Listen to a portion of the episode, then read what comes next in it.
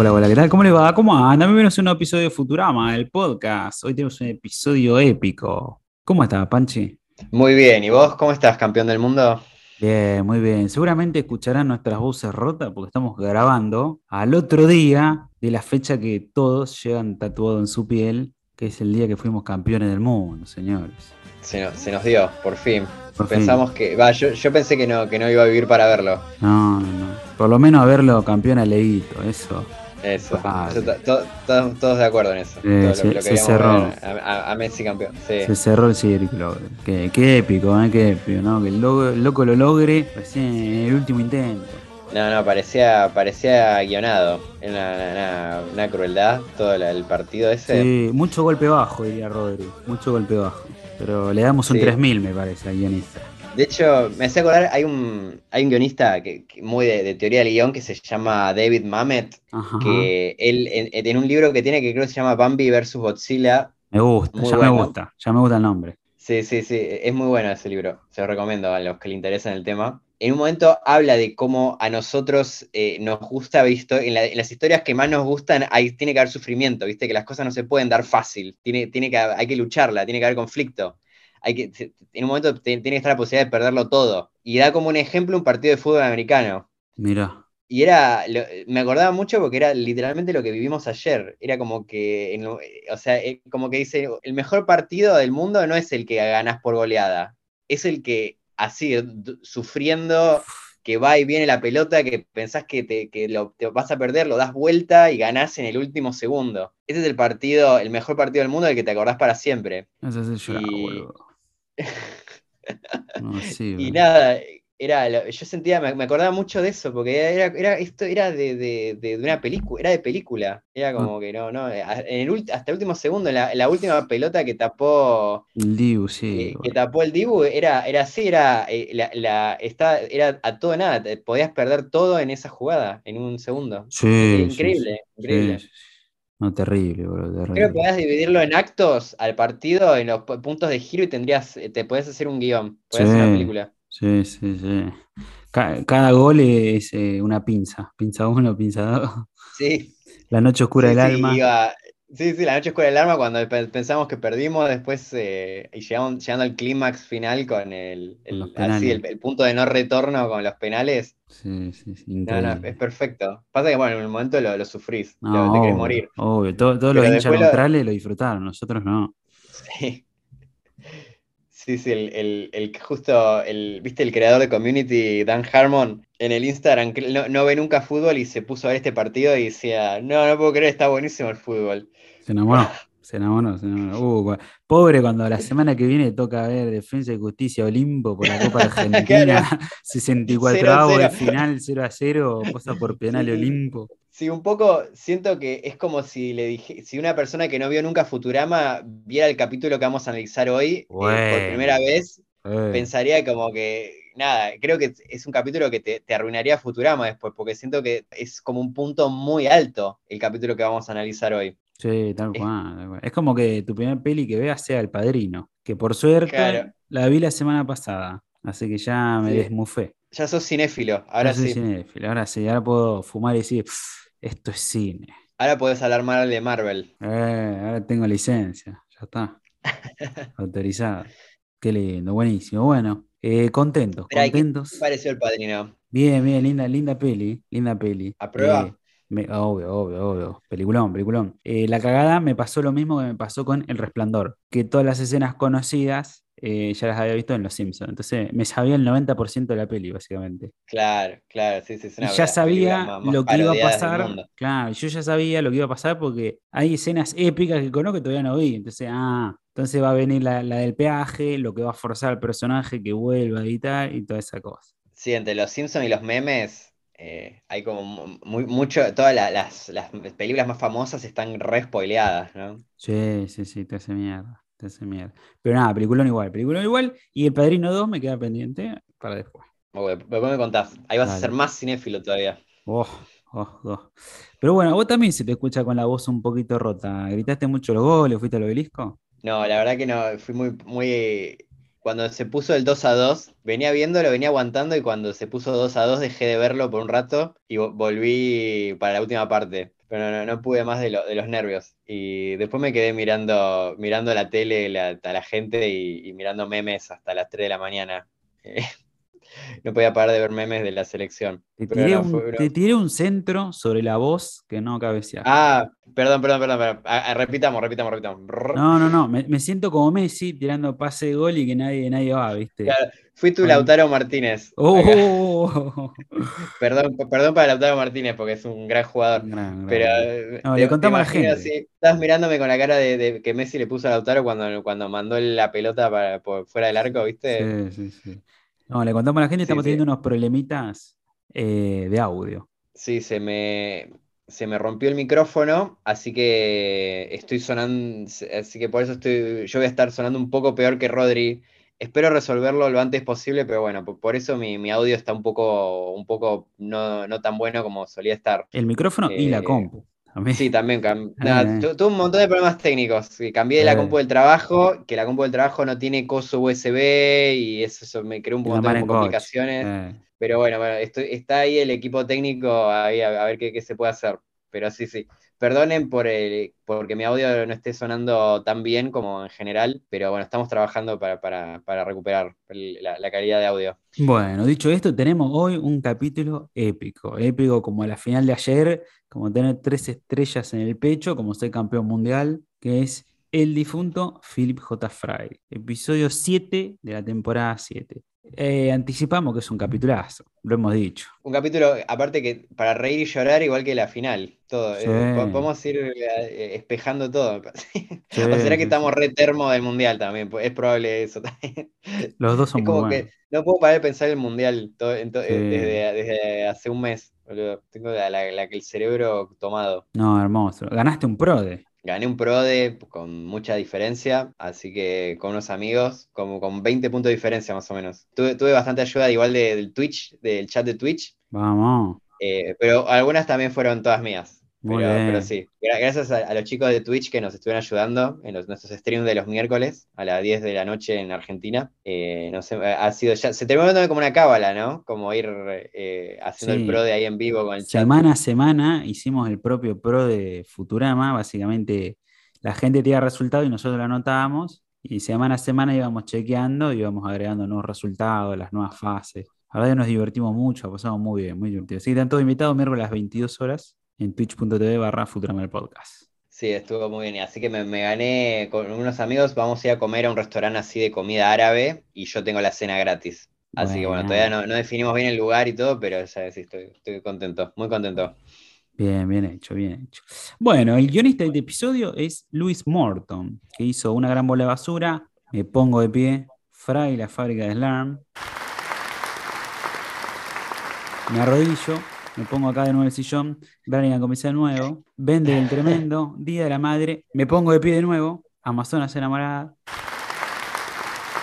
me siento en el sillón, eh, las reglas de la casa y Antología Interés 2, el de que Bender se convierte en una persona de carne y hueso, y después el episodio de Bender no voy a estar en televisión. Es un grosso. Tiene dos de nuestros capítulos favoritos. Sí, se llama Zona enamorada, Y épico. varios. El de la basura también es buenísimo. También, también, sí, sí, sí. No, todos capitulados, la verdad, un fenómeno. ¿Sabes qué me llamó la atención? Que a pesar de ser un histórico, en el DVD mencionan que lo trabajó freelance este capítulo él. Ah, Eh, como habíamos viste mencionado que- antes, sí. Exacto, viste que como tienen un, eh, como tienen menos presupuesto en Comedy Central, tuvieron que achicar el staff de guionistas y, y usar más así freelancers. Claro. Y, y, eh, y, eh, uno de los freelancers fue este Lou Morton. Claro. Y el del Código Da Vinci era la esposa de- del otro. Así que Sí, sí. está todo como bastante en familia el, Sí. el mundo los freelancers que eligen. Pero sí está, dice que estaban re contentos de que, cuando, de que pudieron conseguir a un freelance con tanta experiencia como, como Lou Morton. Sí, experiencia en La verdad que lo, un lo hubieran contratado, un capo. Eh, capo, eh, un capo. Escribió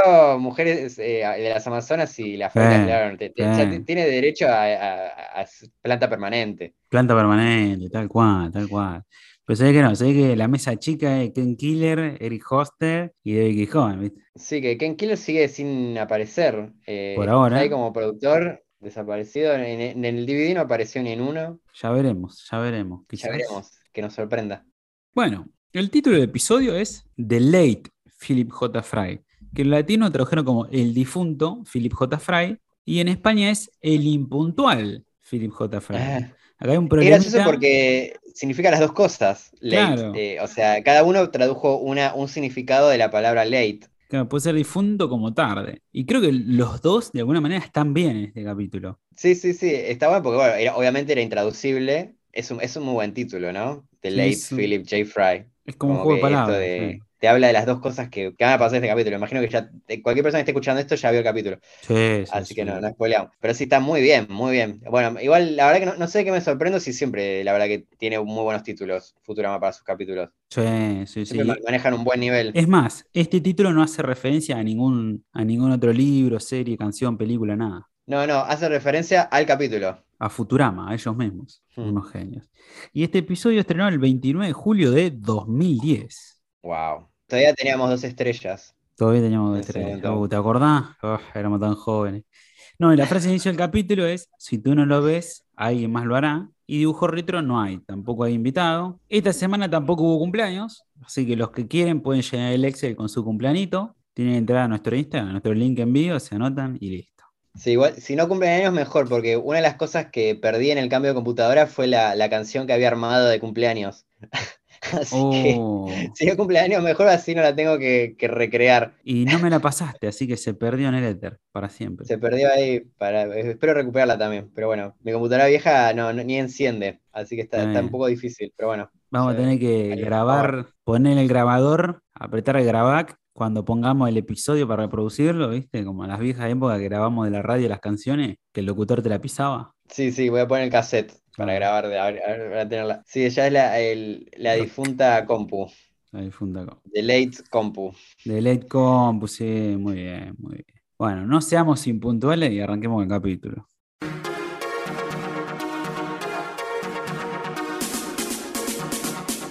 El episodio comienza con Bender haciendo mucho ruido en su departamento, impidiendo que Fry se duerma. ¿Por qué? Porque está con una mujerzuela, el sabandija. Sí, no, aparte, le, o sea, viste, es muy bueno, ese gag, ver, al principio está buenísimo, como, porque primero dice como, uy, no, no quiero despertar a Fry, y, y está ahí como la- una chica robot, y dice, no, no, no, no hagamos ruido que, y no despertamos a Fry, pero lo da diciendo que es más fuerte. Y en un momento ya lo, lo- lo sacude a Fry y le dice, despierta Fry. Sí, Y, y ahí sí. se revela que en realidad es como que él se hacía el que no quería que lo escuchen, pero en realidad sí que- quiere que lo escuche la mayor cantidad de gente posible, Sí, incluido Fry. Sí, hijo de mí.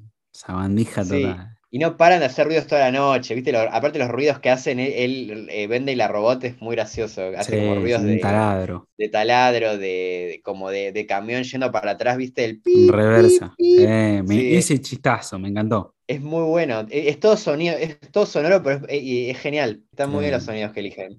Y después en un momento se toca, toca, ¿cómo se llama el, el instrumento este que él siempre toca, ¿viste? De El música washboard. country, el washboard. Toca un washboard real, no, no del roto. Eh, pero me, gustó también ese guiño a, a- a su, a su instrumento. Sí, sí, la referencia interna. Bueno, Frey se despierta, pero es tardísimo, ¿no? Ya casi es el mediodía. Y cuando llega al trabajo, le dicen que Lila no está porque quedó en almorzar con alguien, con un idiota, por su cumple. Sí, o sea que está, llegó tarde al trabajo y llegó tarde a su cita con Lila. Así, sí, sí, olvidó las dos cosas. Hay un chistecito muy divertido también en esa primera parte que es que, que Bender llega antes al trabajo que Fry. Como que nunca se explica cómo, es que eso es genial también. es súper Y le, y le recrimina, le dice, eh, llega Fry tarde a Plan Express y está Bender ahí, viste, tirada, a- a- recostado y le dice como, ¿por qué llegaste tan tarde? Viste, como, Sí, lo trata de vago. de vago, sí, muy Bender, muy Bender Sí, todo. sí, terrible. Aparte, Bender con esas piernas extensibles que tiene puede hacer una zancada más rápido y llegar antes al trabajo. Sí, eso en el DVD mencionan que originalmente eh, Fry iba a llegar tarde no solo por Bender, sino por otra, otras cosas que le iban a ir pasando en el camino. Hasta mencionaban que le iban a. se iba a encontrar con unos mendigos, ¿viste los mendigos del planeta este de los mendigos? Sí, Y, le iban a. no sé qué iba a pasar, que le iban a hacer llegar tarde. Y yo pensaba, claro, ahí tendría sentido esto de que Bender llegaba antes, porque aparte de, de todo lo que pasó antes durante la noche, Fry tuvo otras distracciones en la calle. Pero la verdad que por suerte lo terminamos recortando eso para, para ganar tiempo y me gusta más como quedó ahora porque queda más absurdo el chiste. Sí, qué un que chiste como parece que sí, parece que salieron los dos al mismo tiempo y Bender de alguna manera llegó antes. Está muy bien. Que ¿Sabes qué pensaba también? Que justo en el capítulo pasado también había pasado esto de que iba a haber un chiste con los mendigos estos y los recortaron. Así que ya viene habiendo una, una especie de discriminación con, con los mendigos. Son de derecha los guiones.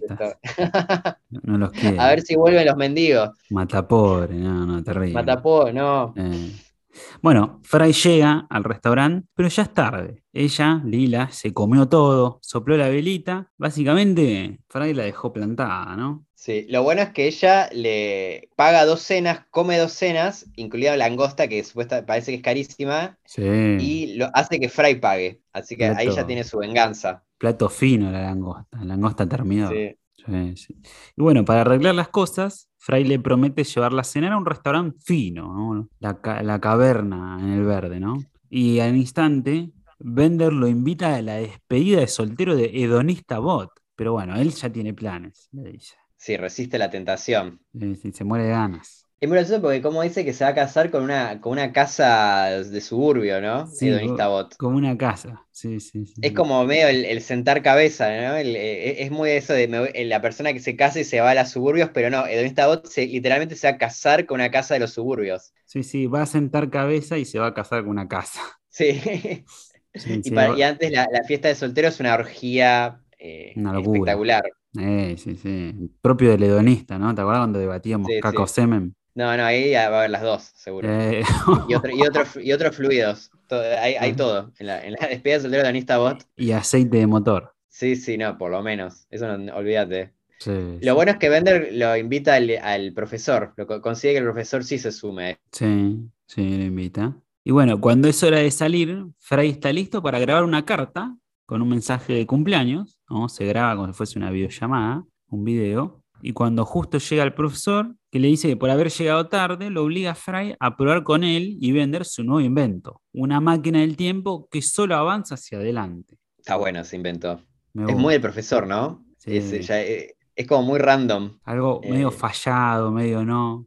Sí, sí, tal cual. Es, es así como, no sé, es, es muy Futurama ese invento eh, para mí. Siento como ti- tiene esa como por qué solo hacia adelante, es, es como, es muy lindo. Sí, es muy de que ellos querían ya en la primera temporada, ¿no? Mostrar un año 3000 donde la tecnología falla. Claro, es verdad. Y también tiene esto que también, viste que hablaban ellos de que odian esto de viajar al pasado y las, las paradojas que se crean, viste que la- cuando estaba el chiste en la primera película que era la, la máquina que va al pasado y no crea paradojas en el tiempo, viste. Ah, Y esta es como un poco también así, como siempre al futuro nunca va a poder crear una paradoja. claro, es buenísimo. Me gusta, me gusta cuando tienen sus propias reglas los poderes, ¿viste? Como están limitados, ¿viste? Sí, totalmente. Bueno, entran los tres a la máquina con el plan de viajar un minuto hacia el futuro. Sí, es como de mientras- experimento. Es como una prueba a ver si, para, para ver si funciona. Encima, Fry no puede, no, no puede decir nada porque, nada, por esto que habías- decías vos, que está, está obligado por haber llegado tarde. Sí, sí, sí. La testean, digamos, la máquina. Y Sí. mientras se pone ahí adentro, Fry se pone a grabar este mensaje, este saludo con la tarjeta, cuando el profesor se cae sobre la palanca y viajan a toda velocidad hacia el futuro. Y se caen al piso ahí, de tanta velocidad que van, vuela la tarjeta la miércoles, y cuando frena la máquina llegan al año 10.000. Futuro, futuro. Sí, sí, sí. Una bronca, como para decirle, viejo pelotudo. Pasa en casi todos los capítulos algo así con el profesor, me parece. Sí, sí, sí, qué bestia, boludo, qué bestia. Sí, ya llegó un poco, va a llegar un poco tarde a la cita, Fry, ¿no? Sí, sí, sí, 7.000 años tarde. Igual, me gusta que el profesor lo consuela diciéndole que no se preocupe, que igual ya están todos muertos. Sí, sí, sí, que a Bender le chupa todo un huevo. Dice, ah, igual no me caían bien. Sí, sí, sí, Bender casi que está contento de, Sí. que, de que se hayan muerto todos. Así que nada, el año 10.000 está Nueva Nueva York vacía, desolada, todo vacío, Sí, sí. un desastre. Es medio posapocalíptico el Sí, futuro. sí, recontra, recontra apocalíptico. Y ahí volvemos al año 3000 y la vemos a, a Lila en este restaurante que es la Caverna Verde. Vemos que Lila está aburrida, escuchando a un mozo que le explica sobre las formaciones hechas por las gotas que caen de las estalactitas de la caverna, que van formando Claro, en el suelo estalagmitas, ¿no? Y bueno, otra vez la dejaron plantada. Vuelve a la compañía, enojada y pregunta dónde está Fry. Y todos creen que él, el profesor y Bender fueron a la fiesta de Bot, cuando ven las noticias que hubo una explosión durante la fiesta y el único sobreviviente fue Bot. Sí, me gusta, me gusta el motivo de la explosión, ¿no? Que una, una bailarina nudista que explotó. Sí, sí, sí, sí, sí. ¿Cómo, cómo fue la del motivo? ¿Cómo es que explotó la, la- ¿cómo es la frase? No, no sé, hizo meltdown, hizo fusión, ¿viste? Sí, hizo fusión nuclear. Ah, Sí, tiene, tiene una frase buenísima ahí, Tabot. Sí, Eh, sí, sí. Ya lo vamos a hablar en las traducciones, el chiste que es muy bueno. Se perdió, se perdió en uno de los países, ya le vamos a contar. Pero bueno, eh, curiosidades. Sí, no, estaba pensando, viste esto que estábamos hablando, viste, de que, de que Matt Groening siempre les pide a, a los diseñadores que, que- que hagan como, que muestren cosas visualmente diferentes, que sean, nada, que siempre en lo posible que sea algo original. Y yo pensaba que esta, este restaurante, la, la Caverna Verde, es muy original visualmente, cómo está hecho, con las estalactitas y todo. Es muy lindo de ver. muy original, sí, sí, sí. Y, y aparte es educativo, ¿no? Porque está explicando, ¿no? cómo se van formando estas cosas. Sí, sí, sí, está bueno que el mozo te va, le- te va tirando un poquito de información de fondo mientras la ves a, a- a Lila que no le, no le presta nada de atención y está, está completamente enojada de que Fry la, la plantó de nuevo. Sí, sí, sí. Me gusta, me gusta. Me recordó un poco a esos aburridos eh, documentales que había en Los Simpsons sobre las dunas y qué sé yo. Sí. Y, y nada, este restaurante está, está basado en un restaurante de verdad, ¿no? De Estados Sí, Unidos, de Nueva sí, York. en uno que está ubicado en el Central Park, que ya había sido parodiado antes, solo mencionado, no lo había mostrado, que se llama The Tavern on the Green, ¿no? Que acá le pusieron The Cavern, ¿no? Le cambian la, la T de taberna por la C que a caverna en el green. Acá le pusieron como caverna verde. Sí, por lo que leí es como restaurante súper exclusivo, que también en este, en este capítulo también se, se lo ve así como un restaurante muy, muy, muy top. Sí, sí, sí, sí, parece. Por lo, por lo que vi, por la foto que vi, parecía Finole. De 1934, es viejísimo. Imagínate. Wow. No, no, terrible, terrible. Después tenemos un instrumento que toca Bender, que es este que habíamos mencionado, el, el washboard, la tabla de lavar, es un instrumento clásico del blues, con los que arrancaron muchos, que ya había aparecido en el episodio 13 de la temporada 3, que era Cantando al Viento, que él tocaba este instrumento, pero con las rajaduras que tenía en el pecho, ¿no? Por causa de una herida. Sí, ahora es mejor, no se tiene, no se tuvo que lastimar para tocar. Pues, es una manera más sana ahora tiene de tocar el instrumento. Sí, sí, sí, otra cosa, otra cosa. Después tenemos que Lila cumpleaños el 29 de julio, mira, seis días después que yo cumpleaños. Y se- Ah, esto porque lo vimos ahí en la máquina, vimos la fecha, ¿no? Que es justo el día que salió el episodio al aire. ¿Cómo les gusta esto de, de- de que coincidan las cosas con el día que sale algo al aire?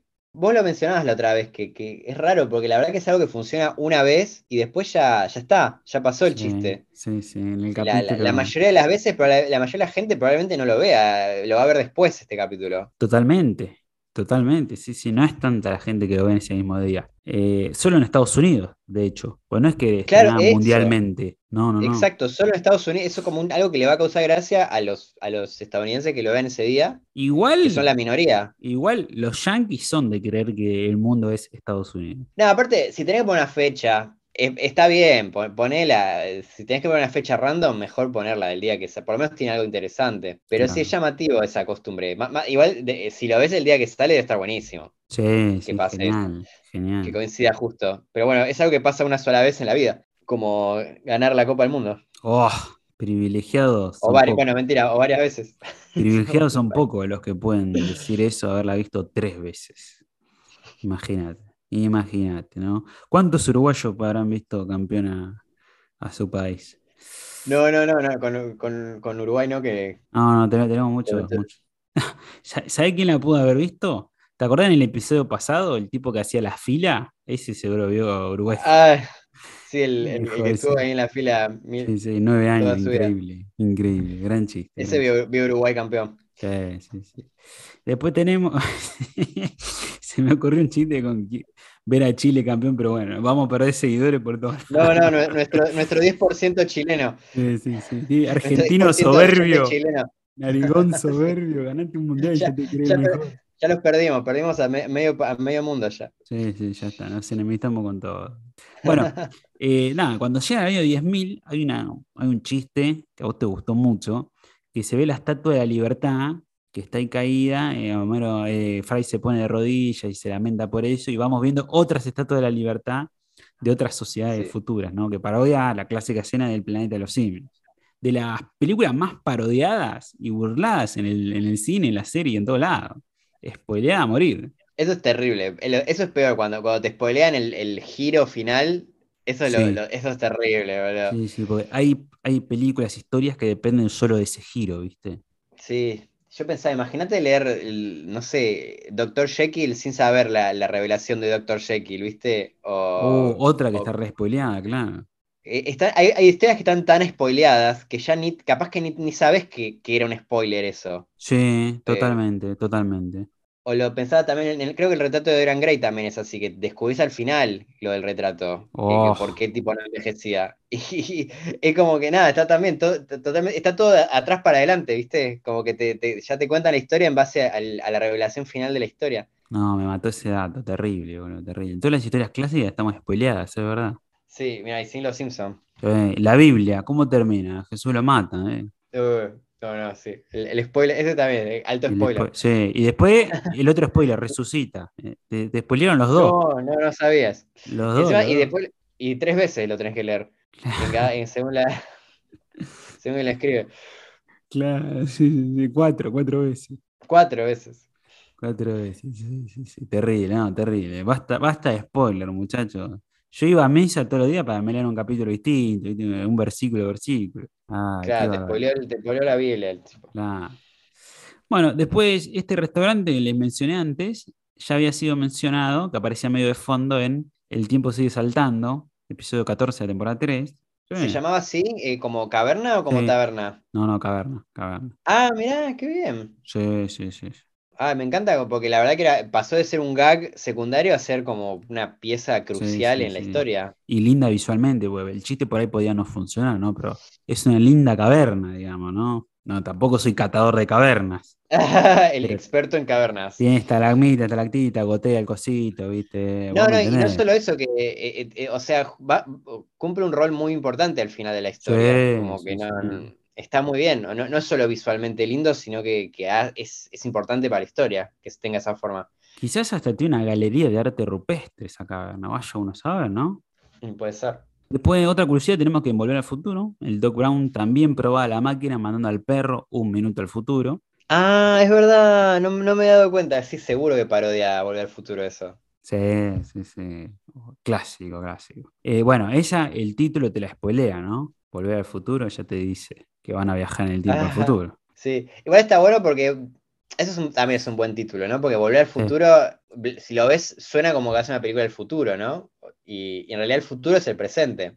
Sí, O sea, es el futuro cuando están en el pasado. sí. Y aparte, nada, no no me quiero enredar, pero eh, es un gran título, Volver. Sí, Volver al sí. futuro. Aparte es, eh, es un oxímoron. ¿Cómo volvés al futuro? No podés volver al futuro. Volvés al Sí, es pasado. contradictorio. Es contradictorio. Es como que te- deja pensando. Sí, sí, Sí, sí, sí. es brillante. Sí, al Rodri de 7 años se queda pensando, ¿cómo volver al futuro? Uno vuelve al pasado. No, no, no, sí, sí, sí. Sí, es, otra cosa que la das por sentada y la verdad que está, está, es brillante. Sí, porque lo pasamos por alto. Uno dice volver al futuro y piensa en la peli de Brown, Martin McFly.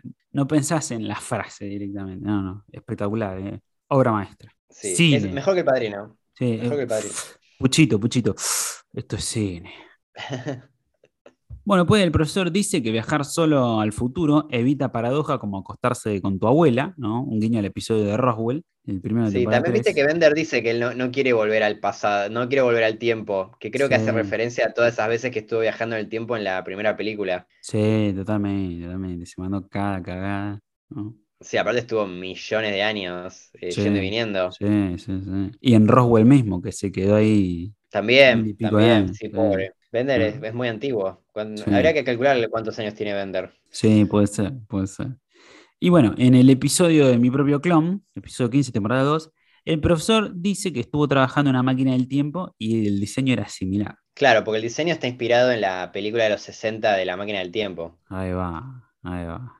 Igual sí, no, no es que es igual igual el diseño, como que me, me gustó que se tomaron libertades, como que usa la, la, estética de la máquina de la película de los 60, pero le, le, dan su propia personalidad a ellos en Futurama. Como que la máquina de la película de los 60 es más como un asiento, ¿no? Que tiene como, como una palanquí, como, como este mando, que sí, el mando es muy parecido, la, incluso la, la palanca, si se fijan, es idéntica, es así como, un, como, una palanca, así como una especie de, de, bola de cristal en la punta. Pero después la, la, forma que tiene en Futurama es más como una forma más de nave propiamente dicha, así como con ventanas, con, con acero, techo, más contenido. Mientras sí. que la, si, se fija, si buscan el diseño de la, de la película original, es más como si fuera una, un asiento, con sí. una especie de, de disco que gira así en la parte de atrás. Y una palanca de tragamonedas. Sí, sí, una palanca de tragamonedas. Una que eso es lo más, pero sí, Después de, sí. de, de, a nivel estética creo que sí es muy parecido. La, tiene como unas formas así como... Sí, no sé cómo decirlo. te diría medio victoriana. Es. Eso, sí, medio victoriano.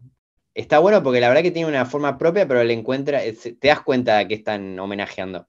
Sí, sí, sí. Y también está bien porque pensaba que es como algo que ya desde el primer capítulo que lo, lo hemos visto, ¿no? Porque en, la, en la, la, parte que. Toda la escena de Fry que está congelado, ¿viste? Y va, vamos viendo cómo avanza, como en cámara rápida, ¿viste? El paso del tiempo. Ya de ahí se estaba referenciando esta película. Sí. Así que ya es como una, una referencia que ya está desde, desde el día uno. Sí, lo tienen anotado, clásico, clásico. Sí, es clásico, clásico. Bueno, de vuelta en el 10.000, ahí en todo ese caos en el que viven, al profesor se le ocurre una solución, seguir viajando adelante en el tiempo hasta que alguien invente la máquina para ir para atrás. Está bueno, Está muy bien, eh, inteligente, profesor. Entonces ahí viajan por distintas eras, pero sin mucho éxito, ¿no? Son todas distopías donde la humanidad es hostil o simplemente fue esclavizada por alguien, ¿no? Como puede ser una jirafa, por ejemplo, ¿no? Vayamos a ver qué pasó ahí. sí, hay una sociedad esclavizada por, por jirafas. Sí, es increíble. Sí. Y bueno, Mientras... Y todo eso con una canción de fondo. Sí, que, sí, sí, ya lo vamos a hablar. Eh. Que la vamos a hablar después, con una, una, canción muy icónica y que, y que fue muy importante también para la creación de Futurama. Pero también lo, lo vamos a hablar Ajá, más tarde. Mira, mira cómo me vendió en la sección. Bueno, sigan lo, lo, lo, vendí demasiado para lo que va a ser en la realidad, pero bueno, bueno es, es, real. Es quizás verdad. no tendrías que haber dicho eso. Ajá. Bueno, mientras en el año 3030 vemos ya un plan express futurista ¿no? que es gigante. Y vemos un Hermes envejecido que le dice a una Lila envejecida que la empresa creció mucho desde que el profesor murió y ella tomó el mando. Era eso que lo dice como medio como, ¿quién, cree, ¿quién hubiera dicho que después de que sí. como que sin el profesor no se hubiera ido tan bien? Como que era muy obvio sin el profesor les iba a ir mucho mejor. Sí, sí, sí. Qué ironía, ¿no? Sí, sí. Es como que no, no, no sé de qué le sorprendió de esto. Sí, eso es lo gracioso, es buenísimo. Pero bueno, Lila dice que ella extraña los viejos tiempos, ¿no? Con Frae, cuando era feliz. A tal punto oh. que termina viendo con buenos ojos a Kubert. Claro, porque Kubert ya es un adulto ahora sí. en el futuro. Sí, sí, sí. En el 3030, y Lila es, una, es como una MILF ahora. Sí, sí, sí, puede ser, sí, no lo había pensado. Bueno, nuestros héroes llegan al año 5 millones. Y ahí se encuentra con una raza de seres enanitos súper inteligentes que parece que derivan de los humanos, al igual que otra raza llamada los tontolones, que son gigantes y tontos. Y cuando le pregunta al profesor si ya inventaron la máquina del tiempo, le responden que no, pero pueden hacerla en cinco años. Entonces nuestros héroes viajan cinco años después para poder usar la máquina para viajar al pasado y se encuentran con que la raza fue masacrada por los tontolones. Claro, esto también es una referencia a la máquina del tiempo, que Ajá. viajan a, no me acuerdo, creo que el año 10.000, no me acuerdo qué año era exactamente, como el futuro bien lejano, y era así, había una raza súper avanzada que vivía en el cielo y no sé qué, y bajo tierra están como una raza así como, como así de, de, de, de monstruos que se llaman los Morlocks. Sí, sí, sí. Pero Versus... ¿sabes, que no me acuerdo cómo terminaba?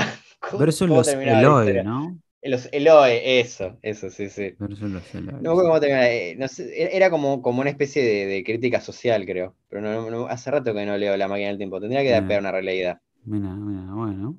Me acuerdo que siempre cuando la leía de chico, como que me gustaba la historia hasta que llegaba a esta parte y me aburría. Cuando mira. empecé, como que me divertía lo de que iba viajando de a poquito en el futuro y viendo cómo, era el, cómo iban lo, los tiempos. Y después, cuando después ya son 200 páginas con estos tips, con los Eloy, me, me, me aburría de chico. Pero tendría que darle otra chance eh, a, ahora, a ver qué, qué, me pasa. Puede ser, está bien. Bueno, siguen avanzando hacia el futuro y llega un año donde las máquinas se rebelaron contra los humanos y están en constante lucha.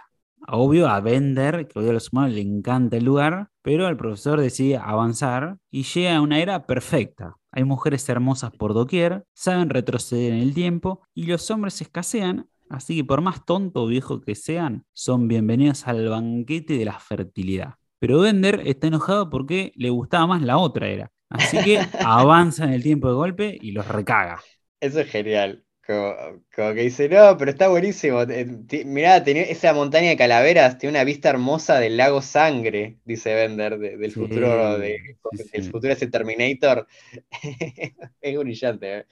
Me encanta. Sí. Igual algo que hablábamos es que en realidad a Bender le gusta, descubrimos como que desde que estuvo con Amy que también le gustan las mujeres humanas. Como que podría haberle gustado el, el- el mundo ese de, de mujeres. Quizás probó con Amy, quizás probó, ¿viste? Claro, él le gusta, es hemisexual. Y volvió, volvió al status quo. Volvió. Sí, Volvió puede y ser. dijo, che, Igual es voy muy a, gracioso. voy a rebotear, dijo. Yo también pensaba que capaz que, como que no sabemos si realmente sabían o no lo del viaje en el tiempo, como que tranquilamente podía ser una trampa y se los podían haber comido. Sí, Eh, también. como que no, el- el- igual yo siento que el capítulo está hecho de una manera que como que te da a entender que está, no había mentiras, pero yo después pensaba Ajá. capaz que Bender le salvó la vida, Sí, no, sabemos. Pero ahí ya estamos sobreinterpretando. Lo que muestra el capítulo es que no, era el mundo perfecto y el otro garca le dice, no, sigamos. Sí, sí, sí. Aparte no tiene punto de comparación el, el futuro este de las mujeres eh, científicas eh, con poca ropa que el, el futuro de, de Terminator que le encanta vender. Sí, no, a mí me recuerda el episodio que Homero viaja en el tiempo con la tostadora, que va a un Sí, sí, universo sí. Todo victoriano, millonario, todo, toda la familia educada, ¿viste? Pero no hay donas. Eh, sí, me hizo pensar. Y de hecho hay un, hay un chiste que borraron que me, me hacía acordar más todavía eso. Que contaban en el DVD que a- iba, iba a haber un futuro, uno de los futuros que viajaban, que lo, lo recortaron porque no daba tiempo. Pero me, me pareció que era gracioso el chiste. Que iban a llegar tipo un futuro, pero perfecto. Así como perfecto, perfecto, perfecto. Pero tenía un problema. Eh, Soyber estaba en ese futuro. Ajá. Eh, era tipo el año, era literalmente el año 10.000, creo, una cosa así, año 10.000 y estaba Soyberg, eh, y es como, y le preguntaban tipo, pero Soyberg, ¿por, por cómo seguís vivo en el año 10.000? Y le dice, no, lo que pasa es que, no sé, mi raza vive 12.000 años. Y ahí lo que ellos hacían era, ade- adelantaban 2.000 años en el tiempo. Qué hijo de puta.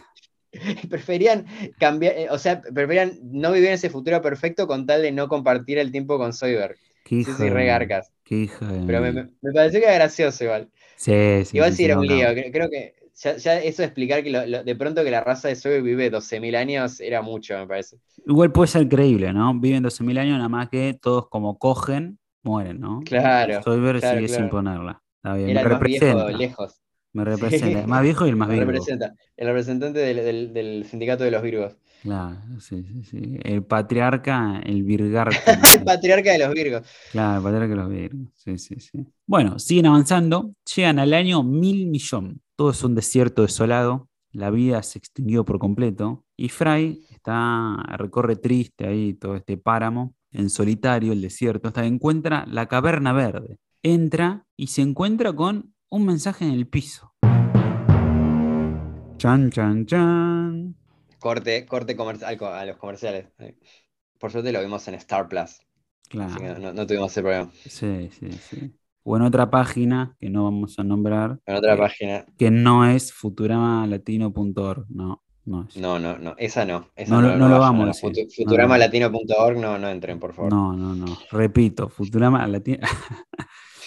bueno, eh, curiosidades, esta escena de la fogata, cuando están ahí en, eh, en el año 10.000, ¿no? Pasándola mal, Bender tira al fuego tres libros. Uno es La historia de la raza humana. Otro, en realidad es un libro electrónico, es un Kindle, un Kindle de Amazon de primera generación, bien blanquito.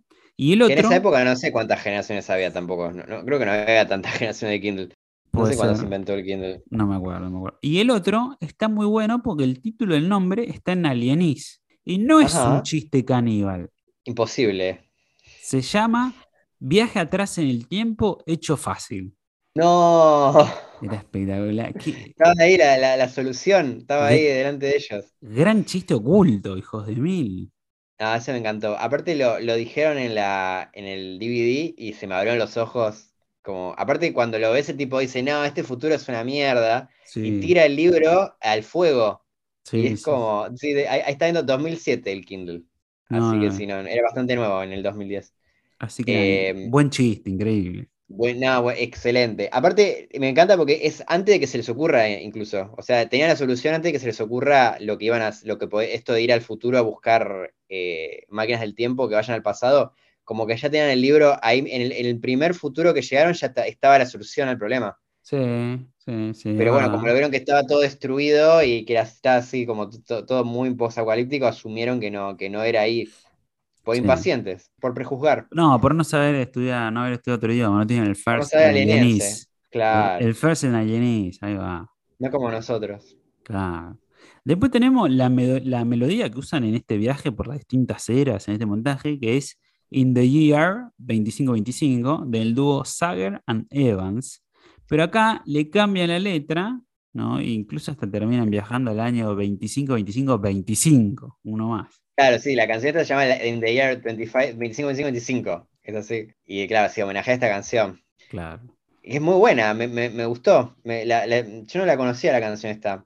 Habla así, como que empieza, eh, va, va subiendo así de a 100 años y se va imaginando cómo, cómo será el mundo. O sea, es muy parecida a este capítulo de alguna manera. Sí, Como que dice, en el año 25-25 va a ser así la humanidad, después en el año eh, 3000 no sé qué, va a, ser, va, va a haber más eh, máquinas y qué sé yo, y, y va llegando y, y va subiendo hasta, hasta que llega al 10.000 me parece.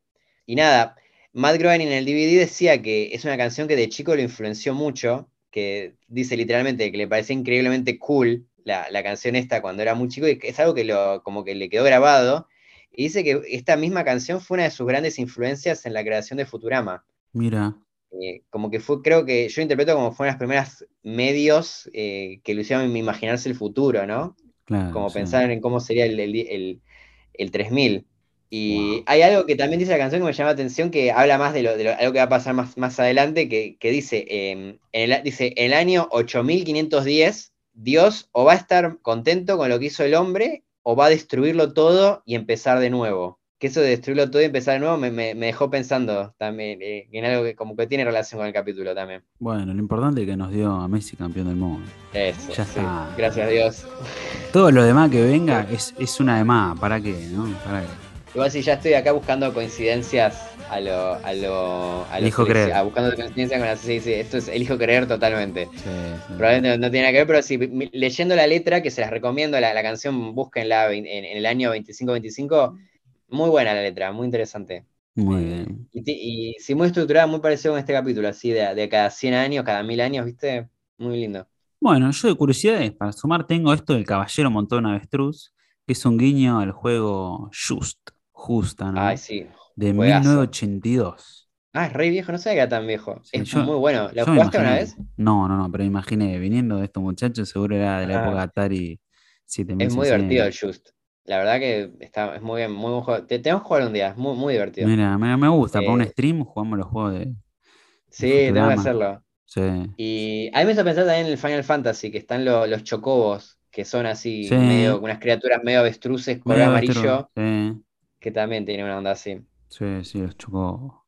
¿Qué más? Bueno, después otra cosa del, este, del diseño de la máquina del tiempo, el guionista Louis Morton, él dice que en el guion original que escribió se imaginaba la máquina del tiempo con un diseño mucho más futurístico y avanzado, más clásico, digamos, pero que la verdad que le gusta mucho más el diseño que terminó quedando, que bueno, este que hablamos que homenajea a la máquina del tiempo de- del 1960. Claro. Así que nada, me gustó eso ahí, el, el equipo de arte le, le metió una magia. Sí, estuvo bien, estuvo bueno. Sí. Después tenemos esto que el futuro de los humanos luchando contra las máquinas es un guiño a Terminator. De hecho, el lugar al que llegan se ve como Los Ángeles este, del, del 2029, que ya había sido parodiado en La Mujer Criónega, ¿no? Cuando Fry se congela con su exnovia Michelle. Claro, que en ese momento eh, se revela que no era el futuro. Claro, que era- cree que está en el futuro, ¿no? Que están Sí. estos nenes que juegan ahí, quilomberos. Ahora sí es el futuro. Claro. Es el, el futuro distópico real. Y después, mira, te- esto también tengo ot- otro datito que mm, en el DVD dicen que sobre el futuro, que es una sociedad de mujeres, eh, Sí. de mujeres científicas eh, con poca ropa. Nada, me, me causó gracia que David. Cohen dice que, eh, que el guionista este, Lou Morton, debe tener una obsesión con el tema, porque es el mismo guionista de, las Amazonas también. O sea, tiene, creo que tiene, ah, tiene como, un, como una obsesión con sociedades solo de mujeres. Ah. Hay como, hay como un punto en común. Sí, sí. es científico.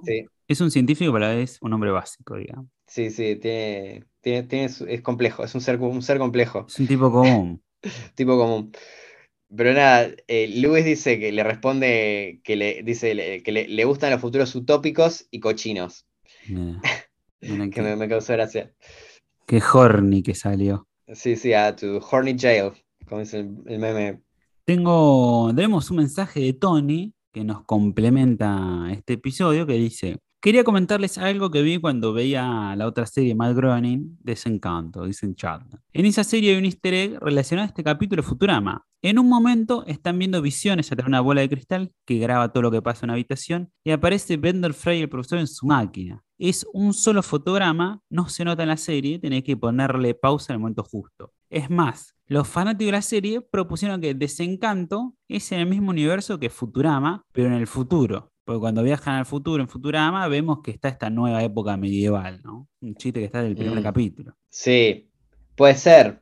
Es medio em, Hora de Aventura, es medio así también. Que es un mundo de fantasía, pero sí, que tiene algo sci-fi. Perdón, hablando de spoilers. Sí, sí, hablando de spoilers, hablando de eh, pero nada, eh, está bueno, está bueno, me encanta que mantengan esto, estos chistes.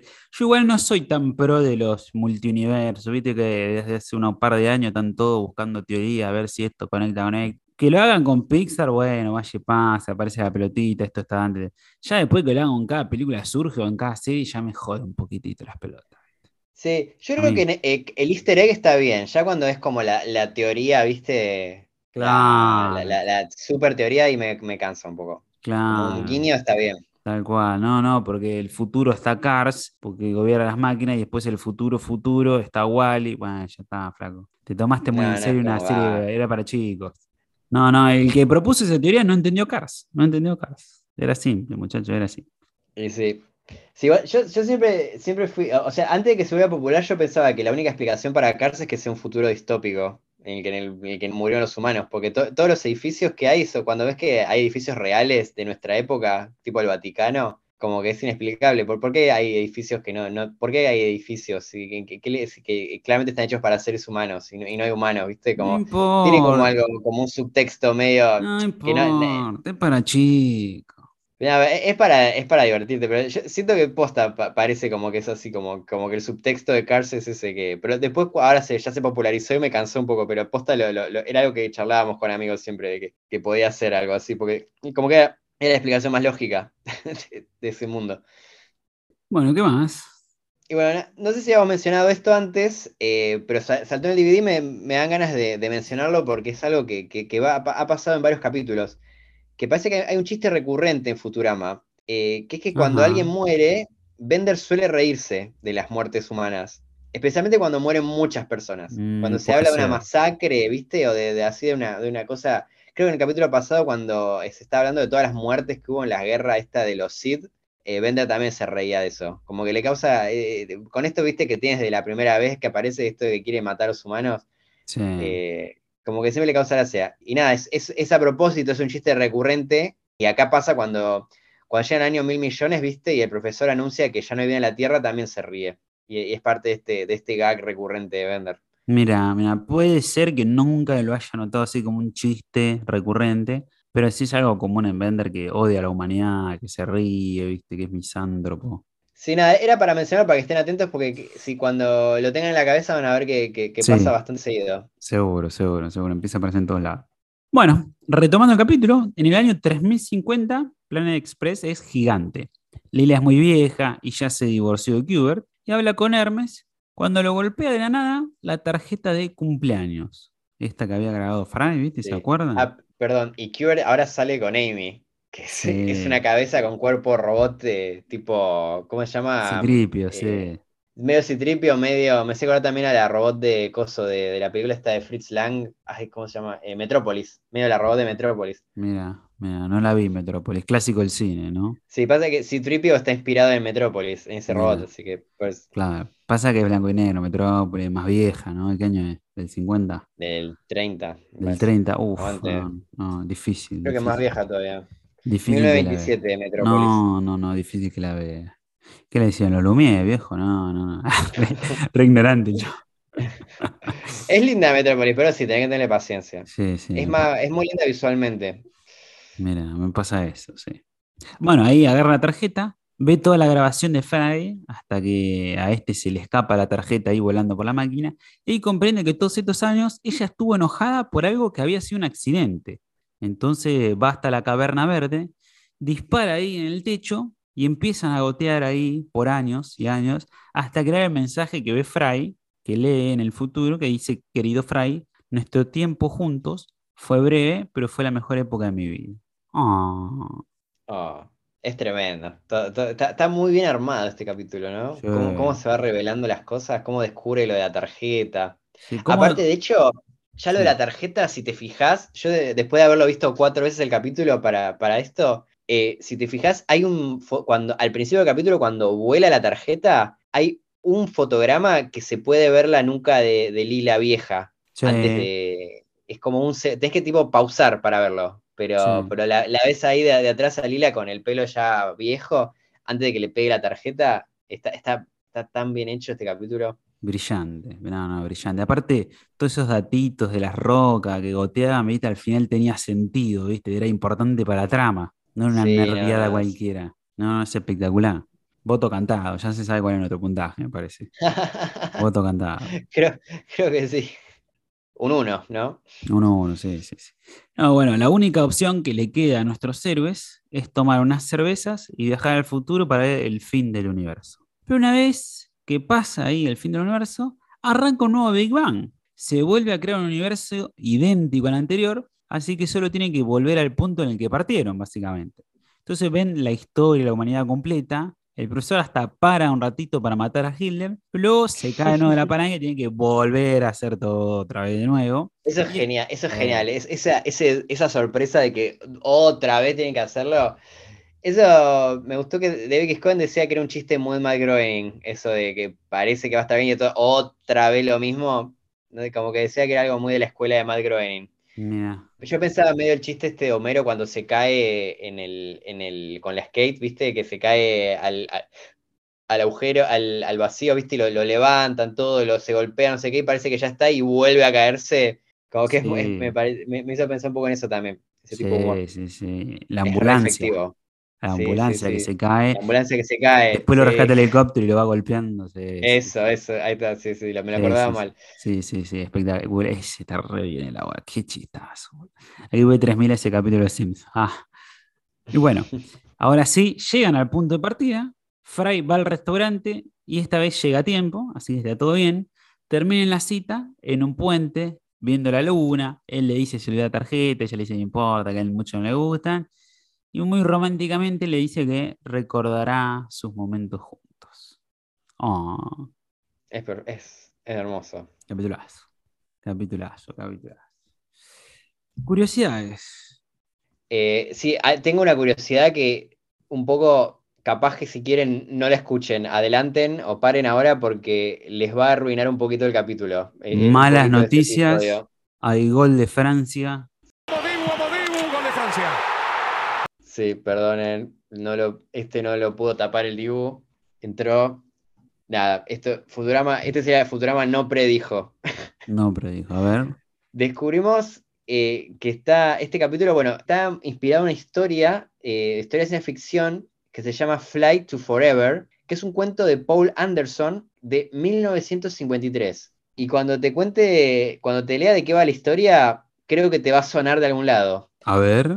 Mira, esta historia se publicó en el 50, ¿no? Y transcurre en el lejano y futurístico 1973. Es un futuro lejano de los 70, en el que unos hombres inventan una máquina del tiempo que les permite llegar al año 2073. ok. Pero cuando quieren volver, descubren que no tienen la energía que requieren para volver al pasado y solo pueden seguir avanzando en el tiempo. Entonces, bueno, lo que ellos hacen es esperan poder encontrar este tipo de energía que necesitan en el futuro. Entonces, bueno, de ahí van al 2500, al 3000, al 23000, al 25296, al 50000, al año 4 millones donde ya se encuentran con una especie de criaturas medio como dioses, ya aparecen, así de, de evolucionadas. Ok.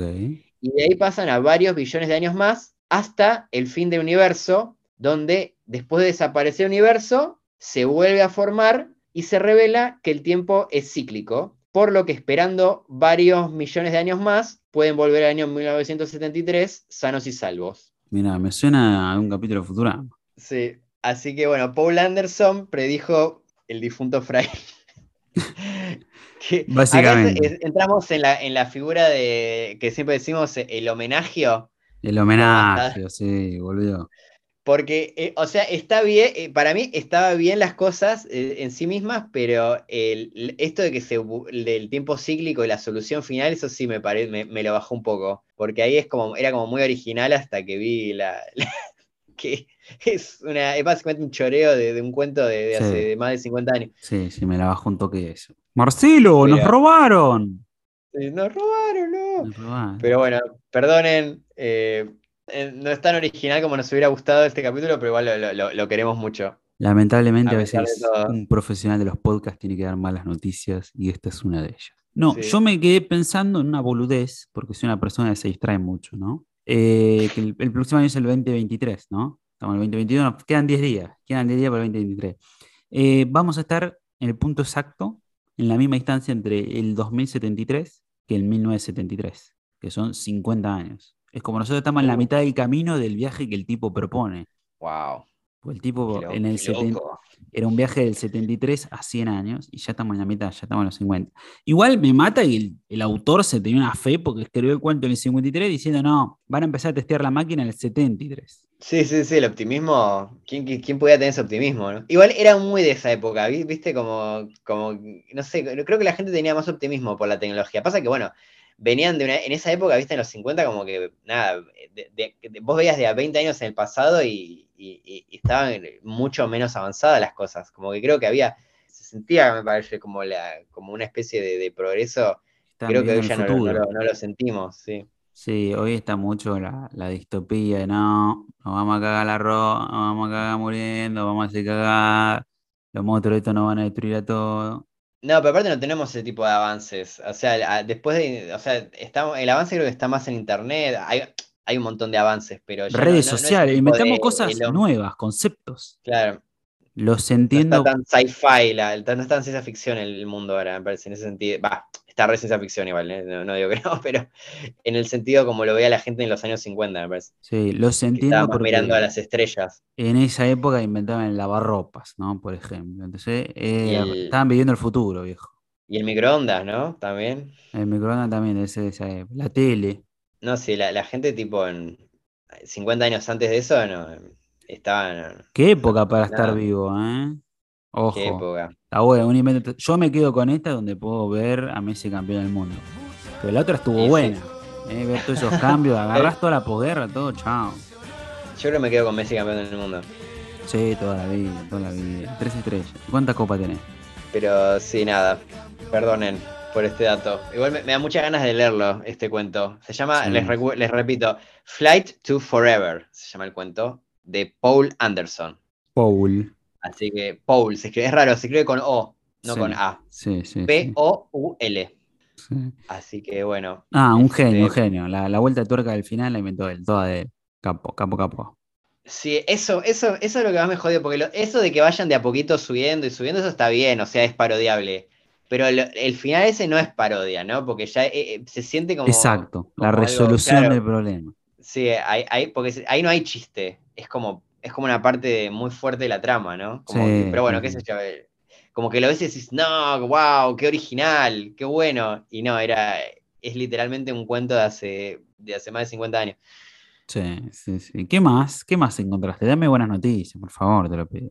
Bueno, no sé si más noticias, pero la- ah, así, in- in- info interesante. Parece que en el DVD cuentan que este capítulo fue una idea de Matt Groening. Ajá, ¿cómo? Que no sé si Matt Groening nunca menciona este cuento, pero él dice que hace rato que se le ha ocurrido que sería interesante hacer una historia con una máquina del tiempo hacia adelante y que no Ok. puedas volver para atrás en el tiempo. Ok. Eso fue, viste, es muy, es muy Matt Groening esto. Tipo, Sí, empieza tipo, ah, se me ocurrió una historia y después la historia es una oración. sí. Tipo, bueno, Tomá, resolvelo. arreglate. Toma, sí. pibe.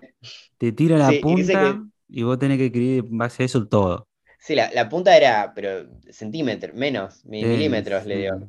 Y digo, bueno, a- a- resolvelo. Eh, y dice nada, igual el Matt Groening mismo dice que, que todo el crédito es de Lewis Morton, del guionista, que él dio la, la chispa, digamos, pero nada, el, el laburo fino lo, lo hizo Lewis. Yo, mi teoría, mi sospecha es que el, este cuento lo leyó Lewis Morton. Seguro. Y de hecho, en la historia, e- ellos cuentan que el guion original está todavía más cerca de la historia esta. Porque originalmente era, era igual, era, viste, como el cuento un este que plagio. mencionamos. O sea, sí, tenían que buscar eh, como, ¿cómo decían? Como unos isótopos especiales que se que para que específicos para volver al pasado, como necesitan un, un tipo de energía nuclear, que solo iba a estar en cierta, eh, que- pero que el problema es que ese tipo de energía nuclear se iba a extinguir muy fácilmente. Entonces todo el tiempo tenían que ir llegando al futuro a ver si justo coincidían con ese tipo de energía que necesitaban para volver al pasado. Era un lío la historia. Un elemento muy particular, digamos. sí. Muy Sí. científico, muy nerd. Era, pero claro, viendo esta historia es, la, misma- es igual, porque en esta historia también están buscando un tipo de energía especial que necesitan para volver al pasado. O sea que se nota todavía más eh, de dónde viene el, el homenaje. Claro. sí. Eh, Pero acá sí, la, la hizo muy bien Matt, Matt Groening, que di- les dijo, escuchó esto, como de qué iba a ir la historia, y le dijo, no, no, no, eh, ha- hacela más fácil. Van al futuro a ver si encuentran a alguien que haya inventado la máquina que va al pasado, listo. No necesitas to- Claro. todo esto de energía, no, no, tu- le- les dijo, la historia no, no- tu historia no necesita esto, lo puedes hacer más fácil. Y dicho y hecho, la verdad que ahí estuvo súper bien Matt Groening, lo vio a tiempo del problema. Sí, un fenómeno, un fenómeno. La verdad que es capo en eso, como que es el, el jefe, como te tira la punta cortita, pero después te, te arregla, te da la solución. Sí, sí, sí, sí, está, estuvo metido, estuvo metido, Sí, sí, fue clave. sí, sí, sí. No es como alguna vez dije, ¿no? Que solo ponía la firma, que era un garca, que robaba. No, no, la verdad que como que le, le- le- es innegable que tiene, le, le mete un toque. Tiene no- no buena sé mano. sí, no, no sé cuánto esfuerzo le mete, pero se nota que el tipo tiene mucho talento y mucha capacidad de, de- de ver así problemas y soluciones, ¿no? Sí, sí, sí. Capo, capo. Sí, me pongo de pie.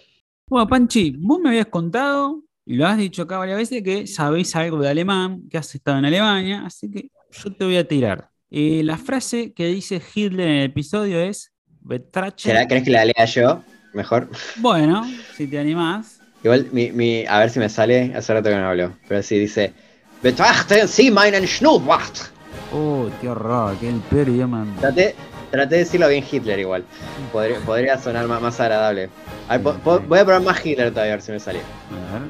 Betrachten Sie meinen Schnurrbart. ¿Qué significa esta frase? ¿Qué significa Schnurrbart? Betrachten es como miren, contemplen. Es como contemplen ustedes eh, mi bigote. Mi bigote. Mira, mira, la, la frase más onza del mundo, decía. Igual está bueno porque Betrachten es como medio así, como contemplen, ¿viste? Es como Sí. medio ma- magnánimo. Solemne, sí, sí, Eh, grande. sí. Me gusta, me gusta. Yo tengo otra curiosidad que parece que el profesor tiene una fijación con Hitler. Porque en el episodio de mi propio clon, él medio que dice, lo expulsaron de la academia, qué sé yo, porque intentó probar ponerle el cerebro de Hitler a un tiburón. Ah, es verdad, me he olvidado de eso. Hijo de mí, hijo de Hay mí. una historia, ahí ahí puede un capítulo con el tiburón Hitler. Sí, sí, sí, el tiburón Hitler es muy bueno. Después tenemos en el viaje, vemos que la Tierra es atacada por estos platos voladores, como en el primer capítulo, y en la primera peli que vimos que era la humanidad la que usaba esos platos voladores persiguiendo a Bender. Y también respetan esto de la segunda era medieval, del primer episodio de la serie, que también fue destruida por otros platos voladores. Así que está Sí. bueno. Yo en esa escena me, me quedé mirando a ver si aparecía Bender, pero no, no lo vi. Estaba como esperando a ver si aparecía Bender también perseguido. En, Era en otro lado. parte De la, de las naves. Ah, era, en otro lado. Ah, está bien, está bien, era- en Suecia, creo. Ah, con razón. Está bien. No, sí, está, está impecable este capítulo. No, no- no le- no le encontrás errores. Bueno, mentira, sí, hay un error que le encontré. Va, no sé si es un error, a ver. A ver. Pero justamente en esto que hablábamos de Hitler, Eh, esa es la parte que me, me pareció como más rara. Me, me gusta mucho el chiste del profesor queriendo matar a Hitler, pero es raro porque la máquina no se puede mover en el espacio, solo en el tiempo. es Entonces es verdad. raro que de pronto están en Alemania. Es verdad. Tipo, podrían estar en la época de la Alemania nazi en Nueva York. Sí. O sea, igual yo después lo que pensé es que vos, o sea, ves al tipo que sale, eh, ves al, al profesor que abre la puerta, sale de la, de la máquina, de ahí cortamos a Hitler dando el discurso y un láser le, le- lo, explota, y de ahí cortamos al profesor que vuelve a la nave. O sea que técnicamente podría el profesor haberse tomado un barco hasta Alemania, dispararle a Hitler, eh, escapar, no sé cómo, y volver, ¿viste? No, más O sea, fácil. Tiene un arma tan futurista que puede apuntarle Ah, a a la Hitler distancia. desde Nueva York, claro. Ay, eso tiene más sentido. Aparte porque, ok, ok, eso me gusta. Está buena. gusta Dispara un rayo teoría. láser que viaja hasta la estratosfera y en una hora cae y mata el, el rayo menemista, el rayo menemizador. El Saúl, que era el rey Carlos. Y tiene sentido porque viste que después en la segunda vuelta dice pa- para no, no perder tiempo, él, él como que dispara desde la ventana y, y le termina pegando a Eleanor Roosevelt. Entonces Sí. tendría sentido esto de que, de que tiene una mira así increíble y, y por eso le, le pega. Bueno, ahora, ahora estoy más tranquilo. Sí, Eh, sí. Ahora con, con esto no- no- nos inventamos la, la solución a este problema. Está bueno, está bueno. Sí, sí, sí. Para eso están los fanáticos, ¿no? Oh, por eso está. Yo, para sumar, tengo que Eleanor Roosevelt es la esposa de Franklin Roosevelt, ¿no? Así que yo supongo que si le apunta a Hitler y le dio a Eleanor Roosevelt, había una conexión secreta ahí entre los tres, no sé. La tiro, la tiro. Sí, claro, está, eran amantes. Puede ah, ser. puede ser, puede ser. ¿Qué Yo más? pensaba que hubiera sido gracioso si le pegaba a, a Kennedy, ponele, con el o Ah, algo así, como- bueno, como, que provocaba la, una muerte famosa. Claro, era él. o- Eh, está bueno, está bueno. A las torres, le pegaba una a las torres. No, no, cancelado. Demasiado, cancelado, muy, muy cancelado. fuerte. Soon, too soon, too soon. No, Too pero soon. sí, sí, sí, sí, estaba bueno. A Kennedy sí. ¿Qué Y más? bueno, también, eh, con esto de referencias a- al pasado, hay otra parte que, que está muy bien, que eh, están ya ellos, viste, como dentro del Plan Express, y en así como en la sala de reuniones de ellos, viste, como que se ven rápidamente varias escenas eh, que, que han pasado, viste, como lo vemos la, la de los tentáculos, Sí, de la yo las anoté. Ah, las anotadas, bueno, pero bueno, nada, lo que te quería contar es que son- no solo son escenas icónicas, sino que son escenas icónicas que pasaron en esa sala de reuniones. No es que tipo dijo, bueno, voy a buscar, no sé, una escena icónica de Futurama y la meto ahí en la sala de reuniones. No, no, eh, o es sea, verdad. buscó específicamente, tipo, se vio todos los capítulos de la serie, el, este Lou, el, el guionista, Lewis, Luis Morton, y sí. buscando, Lewis Morton buscando esos momentos lindos que hayan pasado en la sala de reuniones. Me pareció como un, un buen trabajo. Sí, vos sabés que- que, De hecho, cuando yo lo vi, dije, seguro que, yo dije, seguro que deben ser cosas que, que ni pasaron ahí. Y no, el tipo posta se, se fijó que, que sea perfecto a, cosas que pasan en la sala de reuniones. yo fui poniendo pausa y me di cuenta, me di cuenta de, claro, todas pasan acá, está bien hecho por, la, por esto, la máquina no se mueve en el espacio, solo en el tiempo. Y la verdad que hay muchos episodios que arrancan ahí en la sala de reuniones, pero no hay grandes escenas icónicas, le costó seguro buscar. Sí, sí, sí. De, de- de hecho, las que ves no es que son re icónicas, pero bueno, por lo menos la ves y dices, ah, es de este Algo. capítulo, ah, me acuerdo, es de acá. Eh, Como, sí, sí, sí. Tengo, para nombrar que la primera es Trabajo de Amor Perdido en el Espacio, este, el episodio 4, que el profesor ahí muestra el claro. holograma de Virgon 6, este planeta donde tiene que Claro. rescatar a los animales, que van a encontrar Famoso. El, claro, el planeta de Mordelón, sí. Sí, sí, sí. Después de una referencia a Amazonas enamoradas, cuando Amy y Lila hablan en la pantalla con Zap y Kif que organizan esta cita doble que puede ser un fracaso, ¿no? Claro, ese lo escribió él, así que se, se acordaba. Claro, es verdad, es verdad. Después está Los Accionistas del Futuro, cuando Freud se junta con ese sujeto, que era el Garca, y se viste los dos de los traje. 80. Sí, Sí, sí, se los ve a los dos ahí con ropa de los 80. sí. Después una probadita de libertad, que Fry y Soyber bailan sobre la mesa, está. Y la, la bestia con millones de brazos, que el profesor está siendo controlado por Shio, por sus tentáculos. Y la última es un capítulo que vimos hace poquito, es de esta temporada, que es el ataque de la aplicación asesina, ¿no? Cuando Lila sale volando el parabrisa de la nave por manejar con el iPhone. Sí, es raro ya ver como parte del pasado a, a estos de Comedy Central, ¿no? Como una mezclado semana. con los clásicos. Sí, Sí, sí, sí, sí. pero sí. Eh, después yo tengo un, un David. Cohen se queja de sí mismo. A ver. Que vi- viste que una parte cuando, bueno, vamos a ver más tarde, en, en la parte esa que al final del capítulo, cuando la, la máquina como que aplasta a, la- a ellos de, de la otra realidad y los mata, Sí. que ellos dicen, uh, bueno, ahora eh, nos salvamos de la paradoja temporal. Y David Gijón dice que en, en realidad no hubo paradoja temporal ahí. Y, y tiene razón, porque como siempre va hacia adelante, no- las paradojas temporales se da cuando empiezas a, a viajar al pasado. Es algo que Claro. ya hemos hablado. Así Sí. que en realidad, o sea, resuelve el problema de que hay dos, de, dos Frys, dos Bender y dos profesores, pero no había paradoja temporal. qué sé yo, si vos te teletransportás un minuto después que ellos y no ocupás el mismo espacio-tiempo que ellos, ya está, está todo bien. Sí, sí, sí, era, era más fácil esa. Pero bueno, la verdad que la, la otra, la- el- es más gracioso esto otro. Sí, Que, sí, sí. que- que los maten.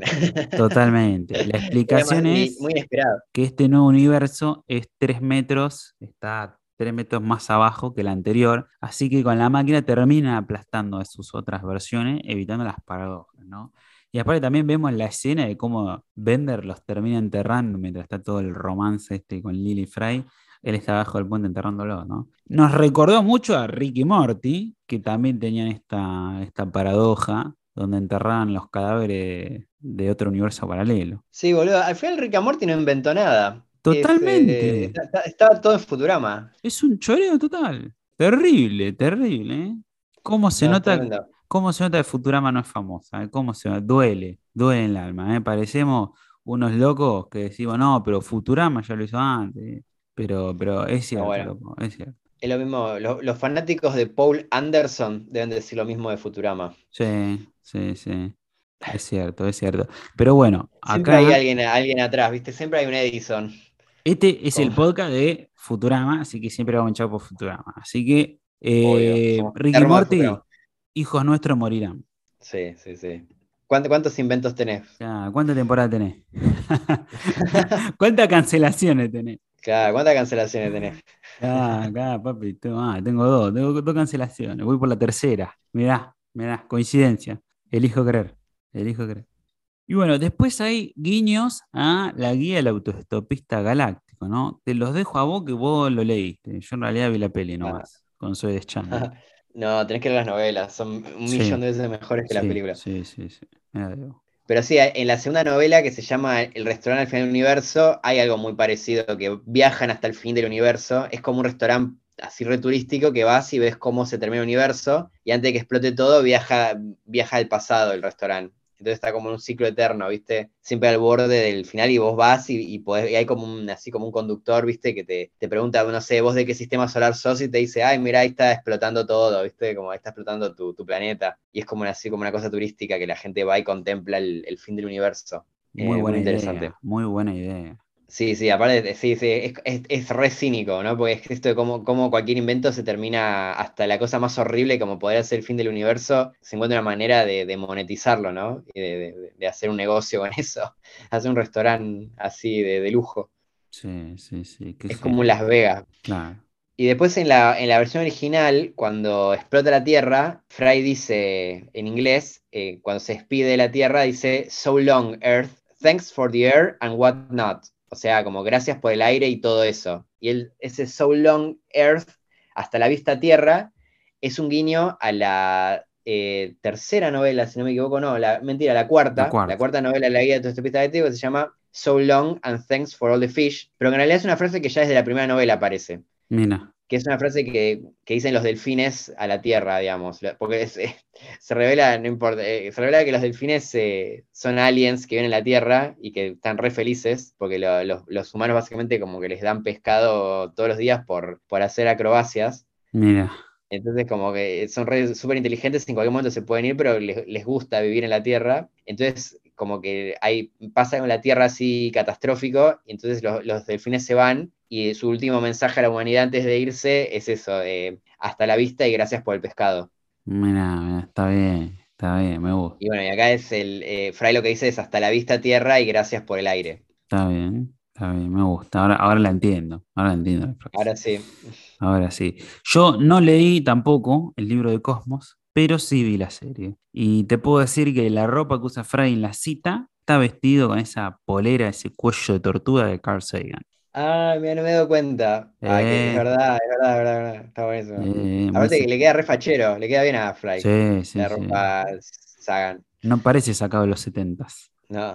Y después en el DVD mencionan otra cosa de esto del enterramiento, del el, el no, el chiste que no creó Rick Morty, que parece que originalmente esta parte de Bender enterrando a, a ellos mismos iba a ser todavía más violento, como que le ¿Ah, iba sí? a pegar patadas a los cuerpos, como para que entre en el agujero, iba a ser como bastante más violento y iba a contrastar, o sea, arriba del puente le vas a tener a Fry Lila, el momento romántico de ellos, y mientras tanto, debajo del puente ibas a tener este momento de Bender súper violento con los cuerpos de ellos. Mirá, mirá, con todo. Sí, sí, sí, iba, iba, iba como contrastar aún más, viste, el romanticismo con, con esto, con lo, lo, lo, lo cruento de, de- de estos tres cadáveres. Que también pensaba que al final se confirmó lo de Bender, de que e- era bastante fácil matarlo en realidad. ¿no? Que del capítulo anterior que estaba con miedo de la muerte, como que murió muy fácil acá. Le, le cayó un coso, en, una, un pedazo de, de- de acero encima y, y murió. Sí. Eh, es bastante como que no- se encontraría un poco con cosas que hemos visto, lo hemos visto vender con cosas mucho peores, sobrevivir a cosas muchísimo peores que, que una máquina del tiempo. Sí, sí, sí. Al final lo terminó aplastando cualquiera, cualquier cosa. Un debilucho. Un sí, no. Tanto que le agregan poderes. Fue bastante conveniente eso, pero bueno, está bien, está bien. Bueno, y después tenemos que este episodio se toma como la teoría del tiempo cíclico en vez de la teoría lineal, ¿no? En el tiempo cíclico existe una inercia temporal que la historia se repite, o al menos las mismas cosas pasan en el mismo punto, ¿no? Salvo que el profesor decida matar a Hitler. O que hay O a Eleanor Roosevelt. o Eleanor Roosevelt, claro. O que hay ciertos elementos, ciertos eventos que tienden a ocurrir, ¿no? En cambio, la, la lineal es una sola y se va para adelante, nunca llegas para atrás, nunca volvés a empezar. Sí. Es todo un continuo. Hay otros que dicen, no, no, pero este capítulo plantea una teoría lineal, donde todo continúa, continúa y vuelve a empezar, pero sigue continuando. En vez de reiniciar, como continúa, como son, es toda una. Pero no, eh, sigue lineal. Así que nada, para debatir ebrios. Sí, es un poco diferente igual, ¿viste? Porque el, es un universo que es tres metros, como era tres metros por debajo, ¿no? Claro. O sea, estoy escuchando muchos festejos, no sé si ya llegó la Copa del Mundo a Argentina. No, no, todavía no, todavía no. A la Ah, madrugada. fui, fui man- fui manija. Después la madrugada. No, pero a una, dos. Ah, está, está, está. Dale. Sí, no, no sé, me perdí. Me, me dejé. Qué hijo me, de puta, me boludo. distraje. No, no, sí que, que eh, eh, perdón, eh, que, que sí que repite, eh, es como, como cíclico, pero a la vez es un poco distinta a la realidad, ¿viste? Con esto de que estaba unos metros por debajo, como que había pequeñas diferencias. Sí, es más, este es el segundo mundo. O sea que cada mundo que reinicia se corre un metro y medio. Claro.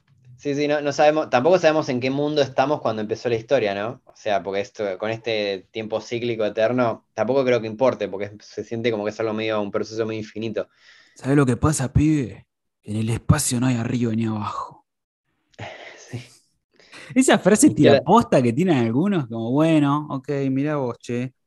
Igual era algo verdad, viste que hasta en un capítulo de Futurama como que era como, como jodían con eso de que de cuando las naves cuando, cuando escapan, que siempre es como que una va para la- van siempre en la misma dirección y, y como que tienen todas las direcciones del mundo para andar. Claro, tiene arriba, abajo, izquierda, derecha, todo. Sí, sí, pero siempre es de izquierda a derecha las, las, las persecuciones. Claro, tenés ese buen piloto como Lila para moverte en 3D. Claro. ¿Qué más? ¿Qué más? Vi que preparaste algo para comentar. Ah, sí, no. Hablando de, de- de recomendaciones de ciencia ficción. Nada, con, con esto del mensaje en la. ¿Viste el mensaje en la piedra que hace Lila? Con las Sí, estalagmitas, con las estalactitas. Eh, me, me hizo acordar también una novela que eh, acá sí sería Futurama predijo, porque esta novela, a ver cuándo salió. eh, Vamos, vamos, vamos a festejar, loco, vamos, che.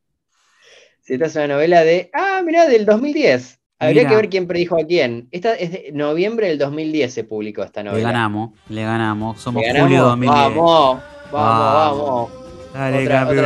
estrellita. Otra estrella para Futurama. Suma estrella, suma estrella. Futurama predijo. La novela se llama El fin de la muerte y es de, la, de una trilogía de, que se llama la, la trilo- del, problema de los tres cuerpos. Se llama de, es una ciencia ficción de, de un escritor chino que se llama Liu Cixin. Muy buena, se las recomiendo a los, los que les gusta la ciencia ficción. Ahora la- los que adaptaron Game of Thrones eh, la van a adaptar para Netflix. Y bueno, más allá, le, le tengo mucha fe porque están las novelas terminadas. Aprovechen. Eh, Yo le diría que aprovechen para poder jugar la carta hipster que a mí me encanta. Eh, yo lo conocía de antes. Claro, claro, están todavía a tiempo, le quedan un par de añitos todavía. Pero yo, yo les tengo mucha fe, porque yo creo que ellos son muy buenos adaptando. No, eh, para, para empezar a, cuando se quedan sin material original, ahí la pifian, pero como acá está todo el Homenagio. material original, claro, no, no, no deberían errarle acá. Y nada, me, me hizo acordar una parte de la, de la novela, de esta del fin de la muerte, que habla, es, hay un momento así como en una sociedad así muy en el futuro, que la, nada, la, la- la- la gente está como, un grupo de gente como que quieren ver cómo, cómo hacer que, que quede la información por millones de años, ¿viste? Como, como, como medio una especie de testimonio de la humanidad, para, para que quede para, el- para, para otras sociedades incluso. Y es como que investiga, no sé qué, cómo podemos hacer, si hacer un chip, cuánto puede durar un chip, y era como que no, un chip te dura, te puede durar cientos de años, pero no alcanza. eh, van buscando distintas tecnologías para, para preservar, viste, la, la historia de la humanidad y finalmente terminan dándose cuenta que el, el método más eficaz eh, para preservar la, la información es el, el primero de todos, eh, escribir en la piedra. Wow. Y me, nada, eh, acá tenía un parrafito que me gustó mucho de, que habla de esto y que me hacía pensar también en el mensaje de Lila, que dice de, de la novela, ¿no? Dice, la historia de la civilización había sido como una frenética carrera de miles de años en la que el progreso aceleró a su vez el progreso. Los incontables milagros dieron lugar a más milagros, y la humanidad parecía poseer el poder de los dioses. Sin embargo, era el tiempo el que al final tenía el poder de la verdad. Dejar una marca para la posteridad era más difícil que crear un mundo. Al final de la civilización, todo lo que podían hacer era lo mismo que habían hecho en el pasado lejano, cuando la humanidad aún estaba en pañales. Grabar palabras en la piedra. Wow. Qué prosa. Oh. Sí, me acuerdo cuando leí me puse la piel de gallina, de, de porque, lo, lo, no sé, la, la, fuerza de, porque e, es una, una, historia así que va y va al futuro, ¿viste? Y no sé, y termina volviendo a la, a la prehistoria, básicamente. De, eh, muy buena. Nada, y nada, eh, eh, por, de hecho en el DVD cuenta del guionista, porque también estuvo investigando, ¿viste? Métodos, ¿qué, qué, qué podía haber métodos de mensaje, ¿viste? Para que Lila le, se comunique con Fry, que pudieran sí. durar así millones de años y terminó llegando al mismo lugar que, que este escritor chino Liu Xixing, que ah. la, a, la, a, la, piedra, como dice Bar, la, la, buena piedra nada le gana. Nada le gana, sí, sí, la piedra la roseta, digamos. Claro. Sí, está, está bastante bien, ¿no? Lo único, yo les diría, si van a escribir en piedra, protejan su mensaje con una pirámide. Para que sí, no para se erosione. Se... ¿no? Sí, sí, sí. Pero bueno, sí, eso es un buen, buen, buen consejo. Bueno, eso Lila lo hizo bien, que se lo, lo hizo con, en la cueva esta protegida. Menos mal que igual que nadie se metió en la cueva en millones de años, ¿no? Porque no, estaba bastante ahí al descubierto. Claro, nadie armó bueno, un restaurante. Na, nadie hizo nada más. Eso. Pero bueno, eh, le, le, tuvo suerte en ese sentido. Bueno, muy bueno. ¿Algo más por contar? ¿O pasamos al mejor chiste del capítulo? Vamos al mejor chiste. Bueno, para mí es Bender cogiendo en reversa, que suena esta, como esta grúa yendo marcha atrás. Mi, mi, mi. Y, y, si no, el del primer pez que pisa la tierra, que cuando están creando vida, que Bender lo aplasta. Y dice, ¿qué? ¿Venías a nosotros? sí, de puta, no había necesidad, hijo de puta. Sí, ahí también habla de esto de la, como de esto que hablábamos del tiempo, que a, pe yo, a pesar de que destruye al, al ese, la, la, vida sigue como si nada, ¿no? Como que no es que altera la evolución humana, la evolución. Sí, ¿no? sí, sí, algún otro iba a asomarse. Claro, sí, está bien eso. ¿A vos cuál te no, gustó? yo me, creo que el que más me causó gracia fue el, de la, el chiste de la estatua de la libertad, que primero ve Fry la, la estatua de libertad, bueno, clásica parodia de, de El planeta de los simios, y después al lado hay una estatua, creo que de, de, una vaca, me parece. Sí. Y al lado, bueno, hay como de un pájaro, y al lado hay de otro bicho, y al final ella es una, una especie de babosa. Sí, me, sí. me, causa eso también, como todas estas civilizaciones que, que, que, fracasaron, una después de la otra. Y nada, también me, me causa ese que esté una al lado de la otra. Como, no sé, el, el absurdo de que estén todas estatuas de libertad una al lado de la otra, que cada civilización la haya construido justo al lado de la, de la anterior. Sí, exactamente. Eh, me causó muy gracioso y cómo, cómo se va revelando. Eh, eh, que va sumando, sumando, sumando, y Fry ya no sabe qué decir, ¿viste? Como que se va, el, el, hasta el tono de voz de Fry me parece muy gracioso. Sí, cómo se va desesperando a, a, medida que va sumando la sociedad hasta que ya la última no sabe ni qué es. Tiene Nada, muy buen timing. Muy, bien. muy buen timing. Y después me, me, causó mucha gracia lo, la, lo, de Donista Bot, cómo lo dice cuando relata cómo fue la, la explosión esta que mató a todos, eh, menos a él en la orgía. Ajá. Que dice, por donde quiera había montones de cuerpos y luego surgió la explosión. Muy bien, muy clásico Hedonista Bot. Sí, sí, sí, es genial. Eh, sí, tal cual, es muy, muy de él, muy, muy de él. Tremendo terrible, terrible. Bueno, yo tengo una curiosidad extra, que es que este episodio fue nominado a los premios Emmy, ¿no? En horario prime time for Outstanding Animated Program, de menos de una hora, ¿no? En 2011. Compitió contra un episodio, Merry Christmas, de Cleveland Show contra uno de Pollo Robot, que es Star Wars Episodio 3, que este episodio había ganado como mejor guionista, me acuerdo, hace un par de episodios lo nombramos. Después hay un episodio de Los Simpsons, que también estaba ahí, súper clásico, Futurama vs. Los Simpsons, que era eh, Papá Enojado, la película. Y un episodio de South Park que es Crack Baby Athletic Association. E increíblemente ganó Futurama, viejo, el mundo es más justo. Sí, no, la verdad que si no ganaba este capítulo me- era para era para ir a para romper algo. Las finales que perdí, cuántos años las lloré. Claro, eran estas las finales. Vamos, che. Era injusto, era muy injusto si perdía. Es un, es un, es, la verdad es uno, creo que es uno de los mejores, si no el mejor capítulo de los que vimos de Futurama. Sí, sí, Eh. Era, era- este año fue mandar un peso pesadísimo eh, a competir. Sí, sí, sí. Vamos arriba, vamos arriba, ¿eh? Vamos, vamos. Y tenés esta última conclusión, ¿no? De David. Cohen a modo de cierre. Ah, sí, sí, sí, sí. Esta, hay una frase de- del DVD que me encantó, que cuando está ya en los créditos, ¿no? Está, está hablando sobre este capítulo, y David. Cohen dice, los mejores capítulos de Futurama combinan una buena historia de ciencia ficción con una buena historia emotiva. Cuando lo logramos, siento mucho orgullo de esos capítulos. Y este, definitivamente, es uno de esos. Ah, para mí, para mí por eso nos gustó tanto la final de ayer, loco. Porque era muy emotivo. Fue ciencia ficción también, ¿no? Ver, ver ganar a la selección, algo. Claro. No, nunca lo habíamos visto, no sabíamos qué se sentía. No, no, no, sobrenatural. No, no, no. Eh, por ahí se descubre que Mbappé es un cyborg, ¿viste? Puede haber cualquier cosa. sí, podía pasar. El Dibu viajó, viajó en el tiempo al pasado y dijo, no, no, me la va a tirar por abajo, así que abro la pata. Sí, como, ¿viste esa que dicen que el hijo de, de Scaloni es muy parecido a Dybala? Sí, en realidad Di-. Dybala es el, el hijo de Scaloni que volvió al pasado, es medio Trunks Sí, en Dragon Ball, ¿viste? Como- sí, re, re, re. Que en, en Dragon Ball se cagaron las paradojas, porque está Trunks y Trunks bebé, ¿viste? Sí, no, no pasa nada, está todo bien. Sí, sí, sí. Eh, bueno, eh, me parece que es más así como volver al futuro, ¿viste? Que como que no, no, no es que, como que se van creando líneas temporales, pero no, no se cancelan entre ellas. Claro. Está bien.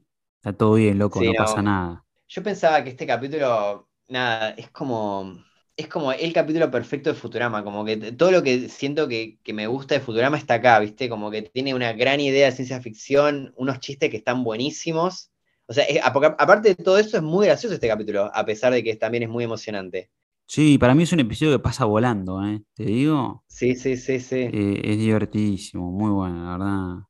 Me encanta. Y nada, tiene esa, esa cosa así muy emocionante, casi hasta las lágrimas que. Ah, ti- no sé, tiene detallitos que me encantan. Ponele como esto cuando Fry descubre el mensaje este que se fue formando con, con gotas Sí. y ya está seco y, y Fry llora y su gota cae en el mensaje también, como que es una, es una gota más, ¿viste? La lágrima. Eh, tiene una- un nivel de poesía visual, eh, está, es, es, es excelente. Es todo, tiene todo lo que quieren las guachas, emotivo, es gracioso, es inteligente, es ciencia ficción, es todo lo que es Futurama, viejo. eh. Y digo, el Futurama,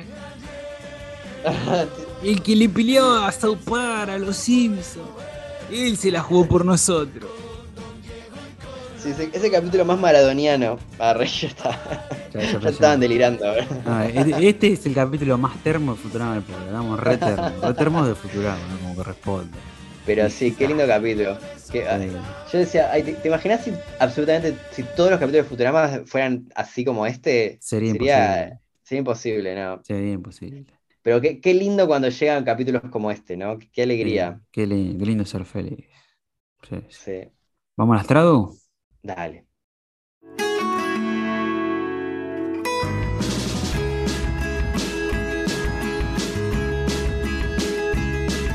Bueno, contame la primera, a ver, ¿qué encontraste? Bueno, acá hay un, un chistecito, no sé si vale como. Es, sí, es literalmente un chistecito que Ajá. se pierde un poco en la versión latina. Que en la versión original, eh, cuando Fry se entera, viste, de esta fiesta de Donista Bot, él dice, "Ju, ju, ju", como que festeja, viste, como dice, "Ju, ju, ju, ju". Y entonces se da cuenta que atrás de, de él está Lila, y entonces como que cambia el tono y dice, Who cares? I'm having dinner with Lila. Como que Ah. dice, ¿a quién le importa? Estoy- voy, a, eh, voy a tener una cena con Lila, no voy a ir a esta fiesta. Entonces, viste, Claro. como que el who de festejo se transforma en alguien, viste, A- no, en quién, Eh, a quién le importa. Sí, sí. En cambio, en la versión latina es como raro lo que hicieron. No me Como gustó a mí. dice, Yo cu- cuando lo escuché dije, acá hay algo. acá hay algo raro. Sí, es de esos que decimos, ¿viste? Como que decís, "Mm, acá hay algo extraño. Él dice, eh, "Wujujú, adiós, yo voy a cenar con Lila. Medio raro. Como que no conecta nada, ni, ni para el nada. adiós, el adiós es rarísimo. Ujujú, adiós. Y en cambio los españoles me parece que lo tradujeron muy bien. A ver.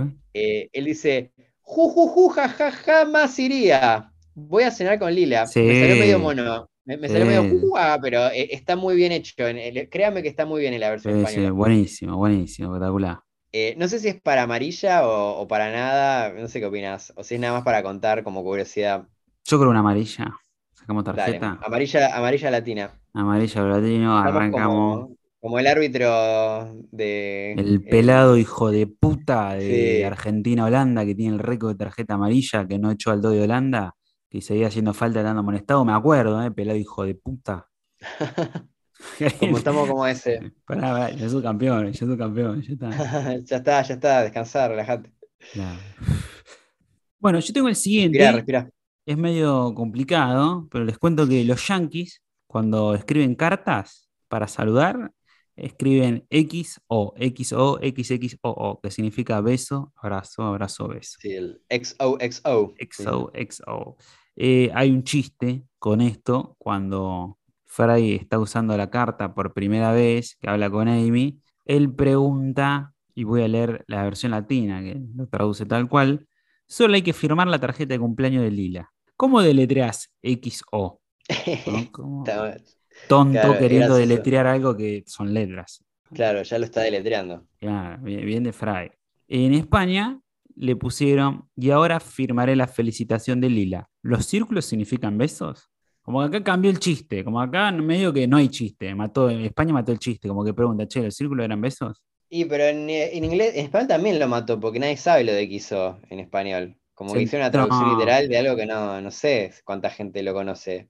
Me parece que sí, me parece que decir que sí, sí, eh, se conoce, ¿no? El XO, pero es Sí. raro, ¿no? A, a la vez, a la vez me parece un poco raro porque sé que es algo que se usa, pero no es algo que se use en, en español. Sí, es, eso te dice, como que pasa de largo. Como que entendés de qué va el chiste, pero a la vez yo, yo lo sentí como medio raro, ¿viste? Como, no sé.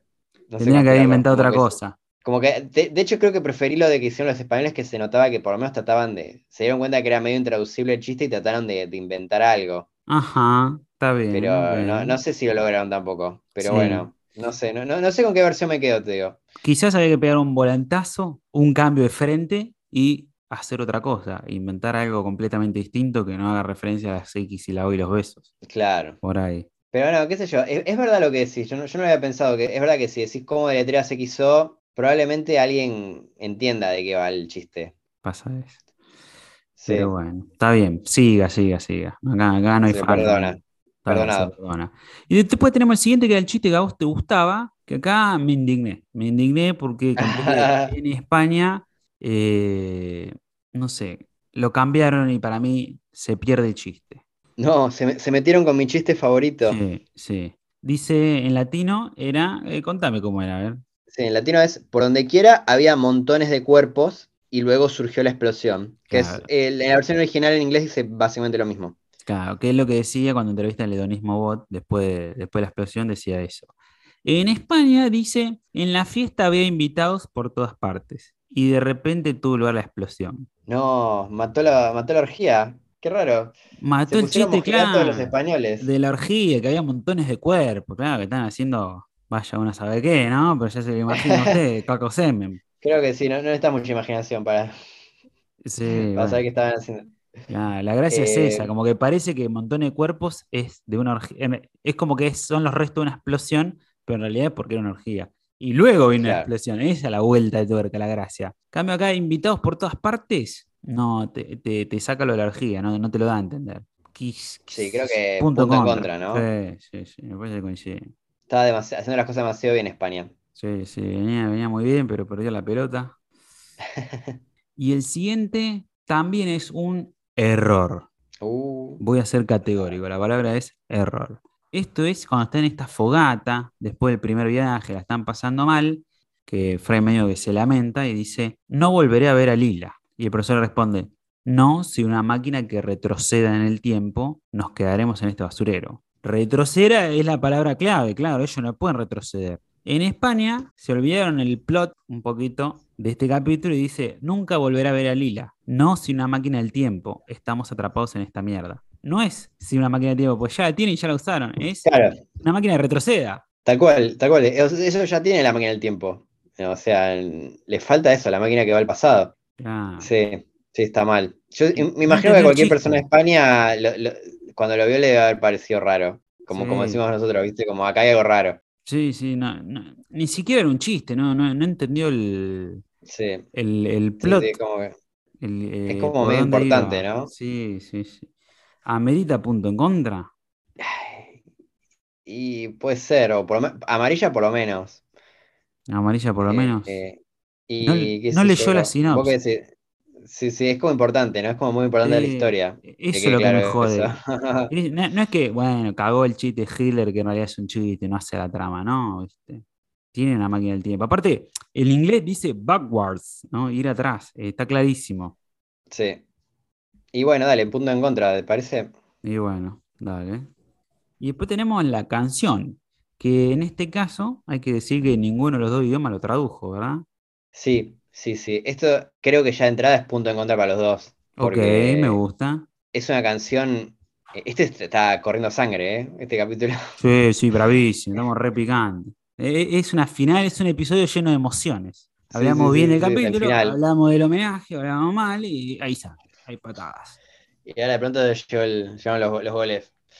Los goles, llegan los goles. Eh, las, las rojas, las amarillas de las rojas. Así que sí, ningún idioma lo tradujo, pero Pancho Sí. la tradujo.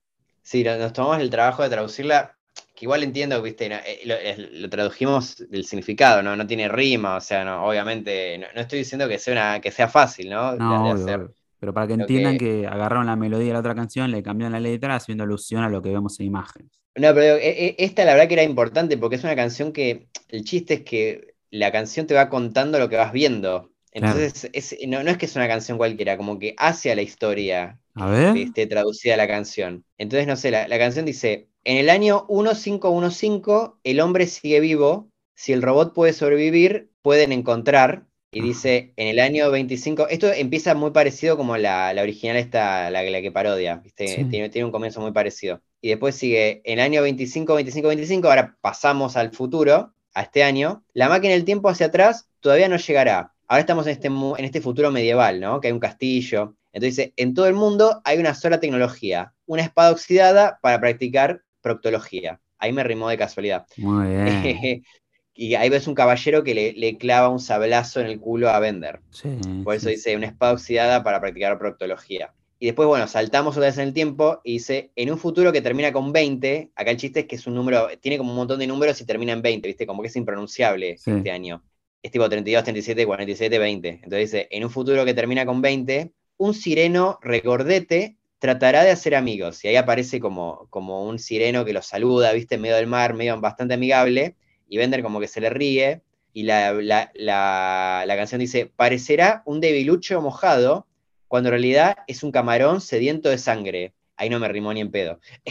y ahí descubrimos que este sireno en realidad es como, viste, eso, es como un señuelo de un, de, un calamar gigantesco monstruo que se gigante. comer. sí, sí. sí, sí. Y a ellos como que viajan al futuro antes de que se los coma. Y ahí vamos al, al último salto eh, en esta canción que dice, en el año un millón y medio, la humanidad es esclavizada por jirafas. El hombre deberá pagar por todos sus errores cuando las copas de los árboles se queden sin sus hojas. Y vemos que las jirafas, nada, como que los usan como montura, ¿no? A los humanos y los usan para llegar a, la- a lo alto de, la- de las, de los árboles para comer las hojas. Sí, una carreta tiene, sí. Sí, lo usa medio carreta eso. Y ahí, bueno, eso es la canción.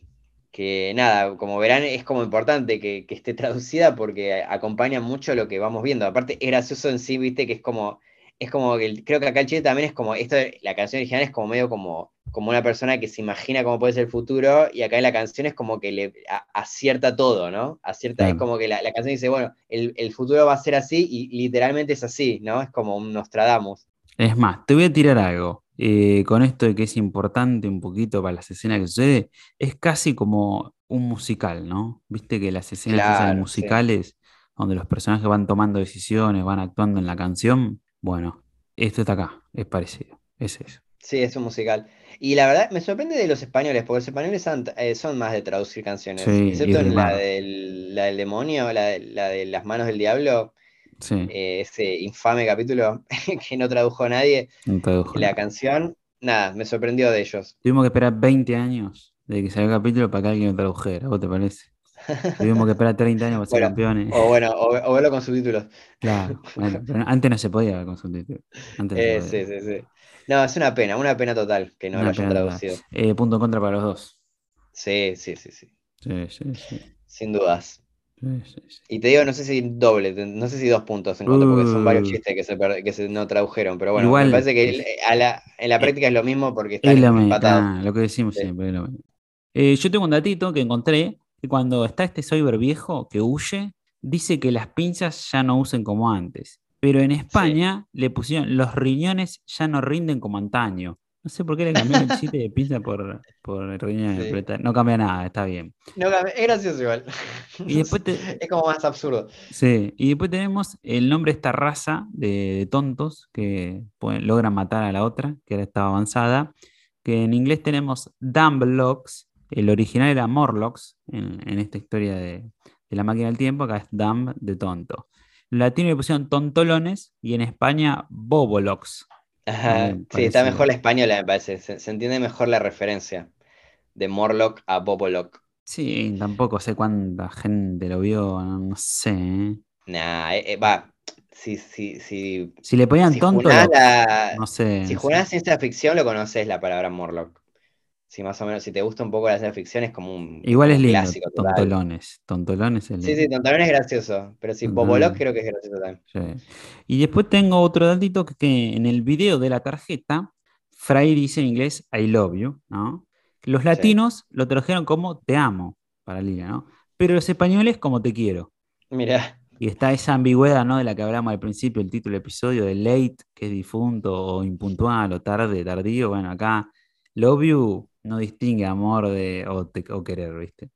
sí, igual creo que era más cerca a la latina, lo siento. Pero sí, eh, eh, me parece que plantea mucho también esta ambigüedad que vemos en Lila y Fry, ¿no? Que nunca Sí. sabemos si se aman, Sí, si se sí, quiere, o sea, es de medio amigos, eh, amigobios, tienen una relación así. Me, me intriga también cómo seguirá la relación de ellos, ¿no? Después de este capítulo. Y espero que no se hagan los boludos y que sumen un poroto, dale, viejo. Igual es verdad que no es que tampoco se besan ni nada, terminan como abrazados, no sé. Bueno, pero le dice estos momentos. Te amo, le dice, memoria, "Te amo", le dice. sí. Y Bueno, ella le dice esto en el momento, lo recordaré para siempre. Sí, no, no, si- siento que deberían seguir juntos, pero bueno, Sí. ya he- hemos dicho eso antes y, y no ha pasado, así que Sí, ojalá, vamos a ver. Nos recagamos el primer capítulo de esta temporada que volvieron a hacer. Nos recagamos una bronca, viejo. Sí, sí, eso, eso es difícil.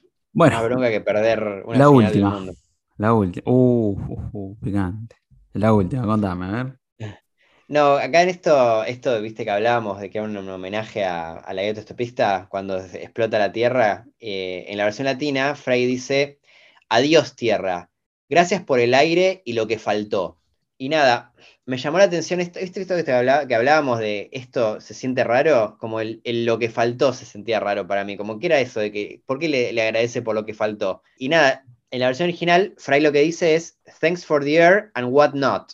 O sea, gracias por el aire y, y todo eso sería. What not significa así como todo lo demás o todo eso, ¿viste? Mira, no Eh, sabía. Eso en el first no te lo enseñan. No te lo enseña, eso tenés que enseñarlo en el, en el- en el second. Claro, en el advance. En el first de la calle, aprendes Eh, eso. la Universidad de la Calle. Pero nada, el- para mí se, se- se enredaron ahí, porque el, el what not, viste, como que suena medio como al el not es como negativo, viste, como a falta. Entonces, para mí, el what not lo interpretaron como lo- eso, lo, lo que faltó. No sé, esa es mi interpretación de por qué le, me- le metieron eso cuando lo- la original tendría que decir que. De hecho, la, la española tradujo muy bien, dice gracias por el aire y todo eso. Ajá. Como que está, está bien. No sé, lo que faltó medio raro. Tampoco me parece que sea para punto en contra ni amarilla, pero me, me llamó la atención. Está No sé vos qué opinás. No, no, Me parece como medio raro. Yo ni conocía la palabra, me parece que está bien hacer la salvedad. Tampoco conocemos la referencia a la autostopista, algunos. Así que si te dice gracias por el aire y todo eso, eh, también un poco, honestamente, me parece rara. Por más que esté bien traducida, me parece rara este what not, ¿no? La frase. No, pero para mí está bien, eh, está No, bien no. todo eso, porque Pero la, la frase que como- diga. Sí, sí, pero bueno, Ah. también que diga, gracias por el aire. Y lo que faltó es como, por ahí está sonando sarcástico. Bueno, gracias por nada, tierra. Ah, puede ser. No, no, yo la verdad que no le encontraba un sentido. Me parecía como raro. Como lo que faltó de que el otro sí, es como gracias por el aire y todo lo demás. Como, Claro. como, no sé, como que lo más importante fue el aire y, de- y bueno, y las sí, otras sí. cosas. Sí, Sí. sí, sí. Como eso me parece gracioso. Está bien, está bien. Hecha la salvedad.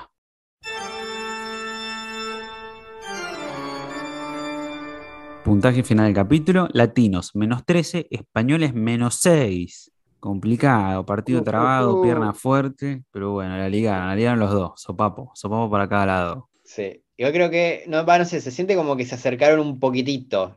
Antes, en el capítulo anterior estaba más, eh, estaba, parecía como irremontable. Ahora, bueno, Sí, sí, sí. Como sigue Mbappé siendo ayer. irremontable, pero bueno, sí, sí. Sí, sí, ahí puede haber sorpresas todavía. Clavaron tres pepas ahí y se acortó la distancia. Bueno, y al capítulo le vamos a clavar un 3000, porque es un capitulazo, viejo. ¿eh? Cómo empieza, que ya arranca hablando de la impuntualidad de Fran y todo eso.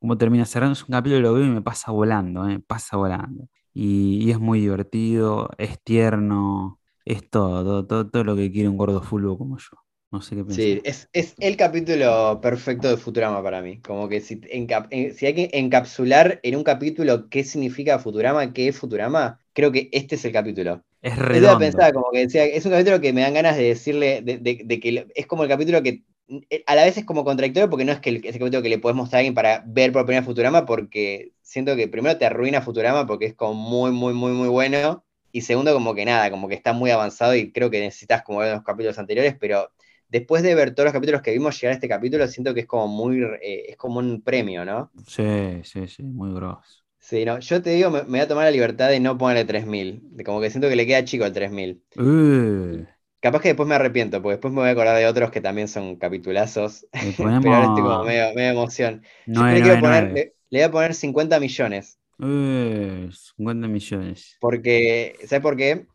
A ver, por el año. Porque es el, es el año del futuro perfecto de, de las mujeres científicas. Wow, 50 Así que de, millones. de- de todos los futuros, de, todos los años que vimos en Futurama fue el mejor, así que le quiero poner 50 millones por eso. Mira, espectacular. Estamos inaugurando un nuevo puntaje. ¿eh? Es la vara altísima, pero bueno, creo que de Rompió- verdad este rompió capítulo, este capítulo deja la vara muy, muy alta para lo que se venga. Está diciendo algo polémico. O sea, ¿te está gustando más este episodio que el piloto? Y yo creo que en sí me gusta más este episodio. Wow. Igual, de igual te- tendría que verlos uno al lado del otro, ¿no? O sea, lo que, el primer episodio tiene el mérito de que estuvo cre- inventando todo, ¿no? Sí, y a sí, la vez sí. contando una historia genial. Sí, Al mismo tiempo que te presenta un mundo re complicado. Eh, pero este capítulo me parece que es como superador. No sé, es como muy bueno. Pero bueno, no sé. Estoy como muy. Estoy así, capaz que estoy medio de- delirando con el mundial, ¿eh? Porque capaz que estoy así me- me- todavía como me- medio como dro- drogado de mundial. Sí, Eh, no- estoy pensando como, como debo. Pero bueno, a- así al, al día de hoy te, te lo, lo siento así. Está bien, está bien. Disfrutá, loco, disfrutá. Sí, Vamos a disfrutar esta victoria. Vamos, vamos, viejo. Disfrutá, disfruten, chicos. Gracias por la banca de siempre. Esto va para ustedes. Les trajimos el episodio, ustedes lo querían. Acá lo tenemos, se lo trajimos. Gracias por la banca, gracias a todos los que estuvieron los miércoles a las 22 en twitch.tv barra Futurama el podcast. Gracias a los que recomiendan los episodios. Queremos desearle una feliz Navidad, un próspero año nuevo. Y nos vemos el año que viene con más Futurama, viejo. ¿eh? Vamos Sí, arriba. vamos, vamos arriba. Somos Y campeones. recomienden otra vez. Futurama. Recomienden Futurama. Chau, chau. Chau. Quiero ganar la tercera. Quiero ser campeón.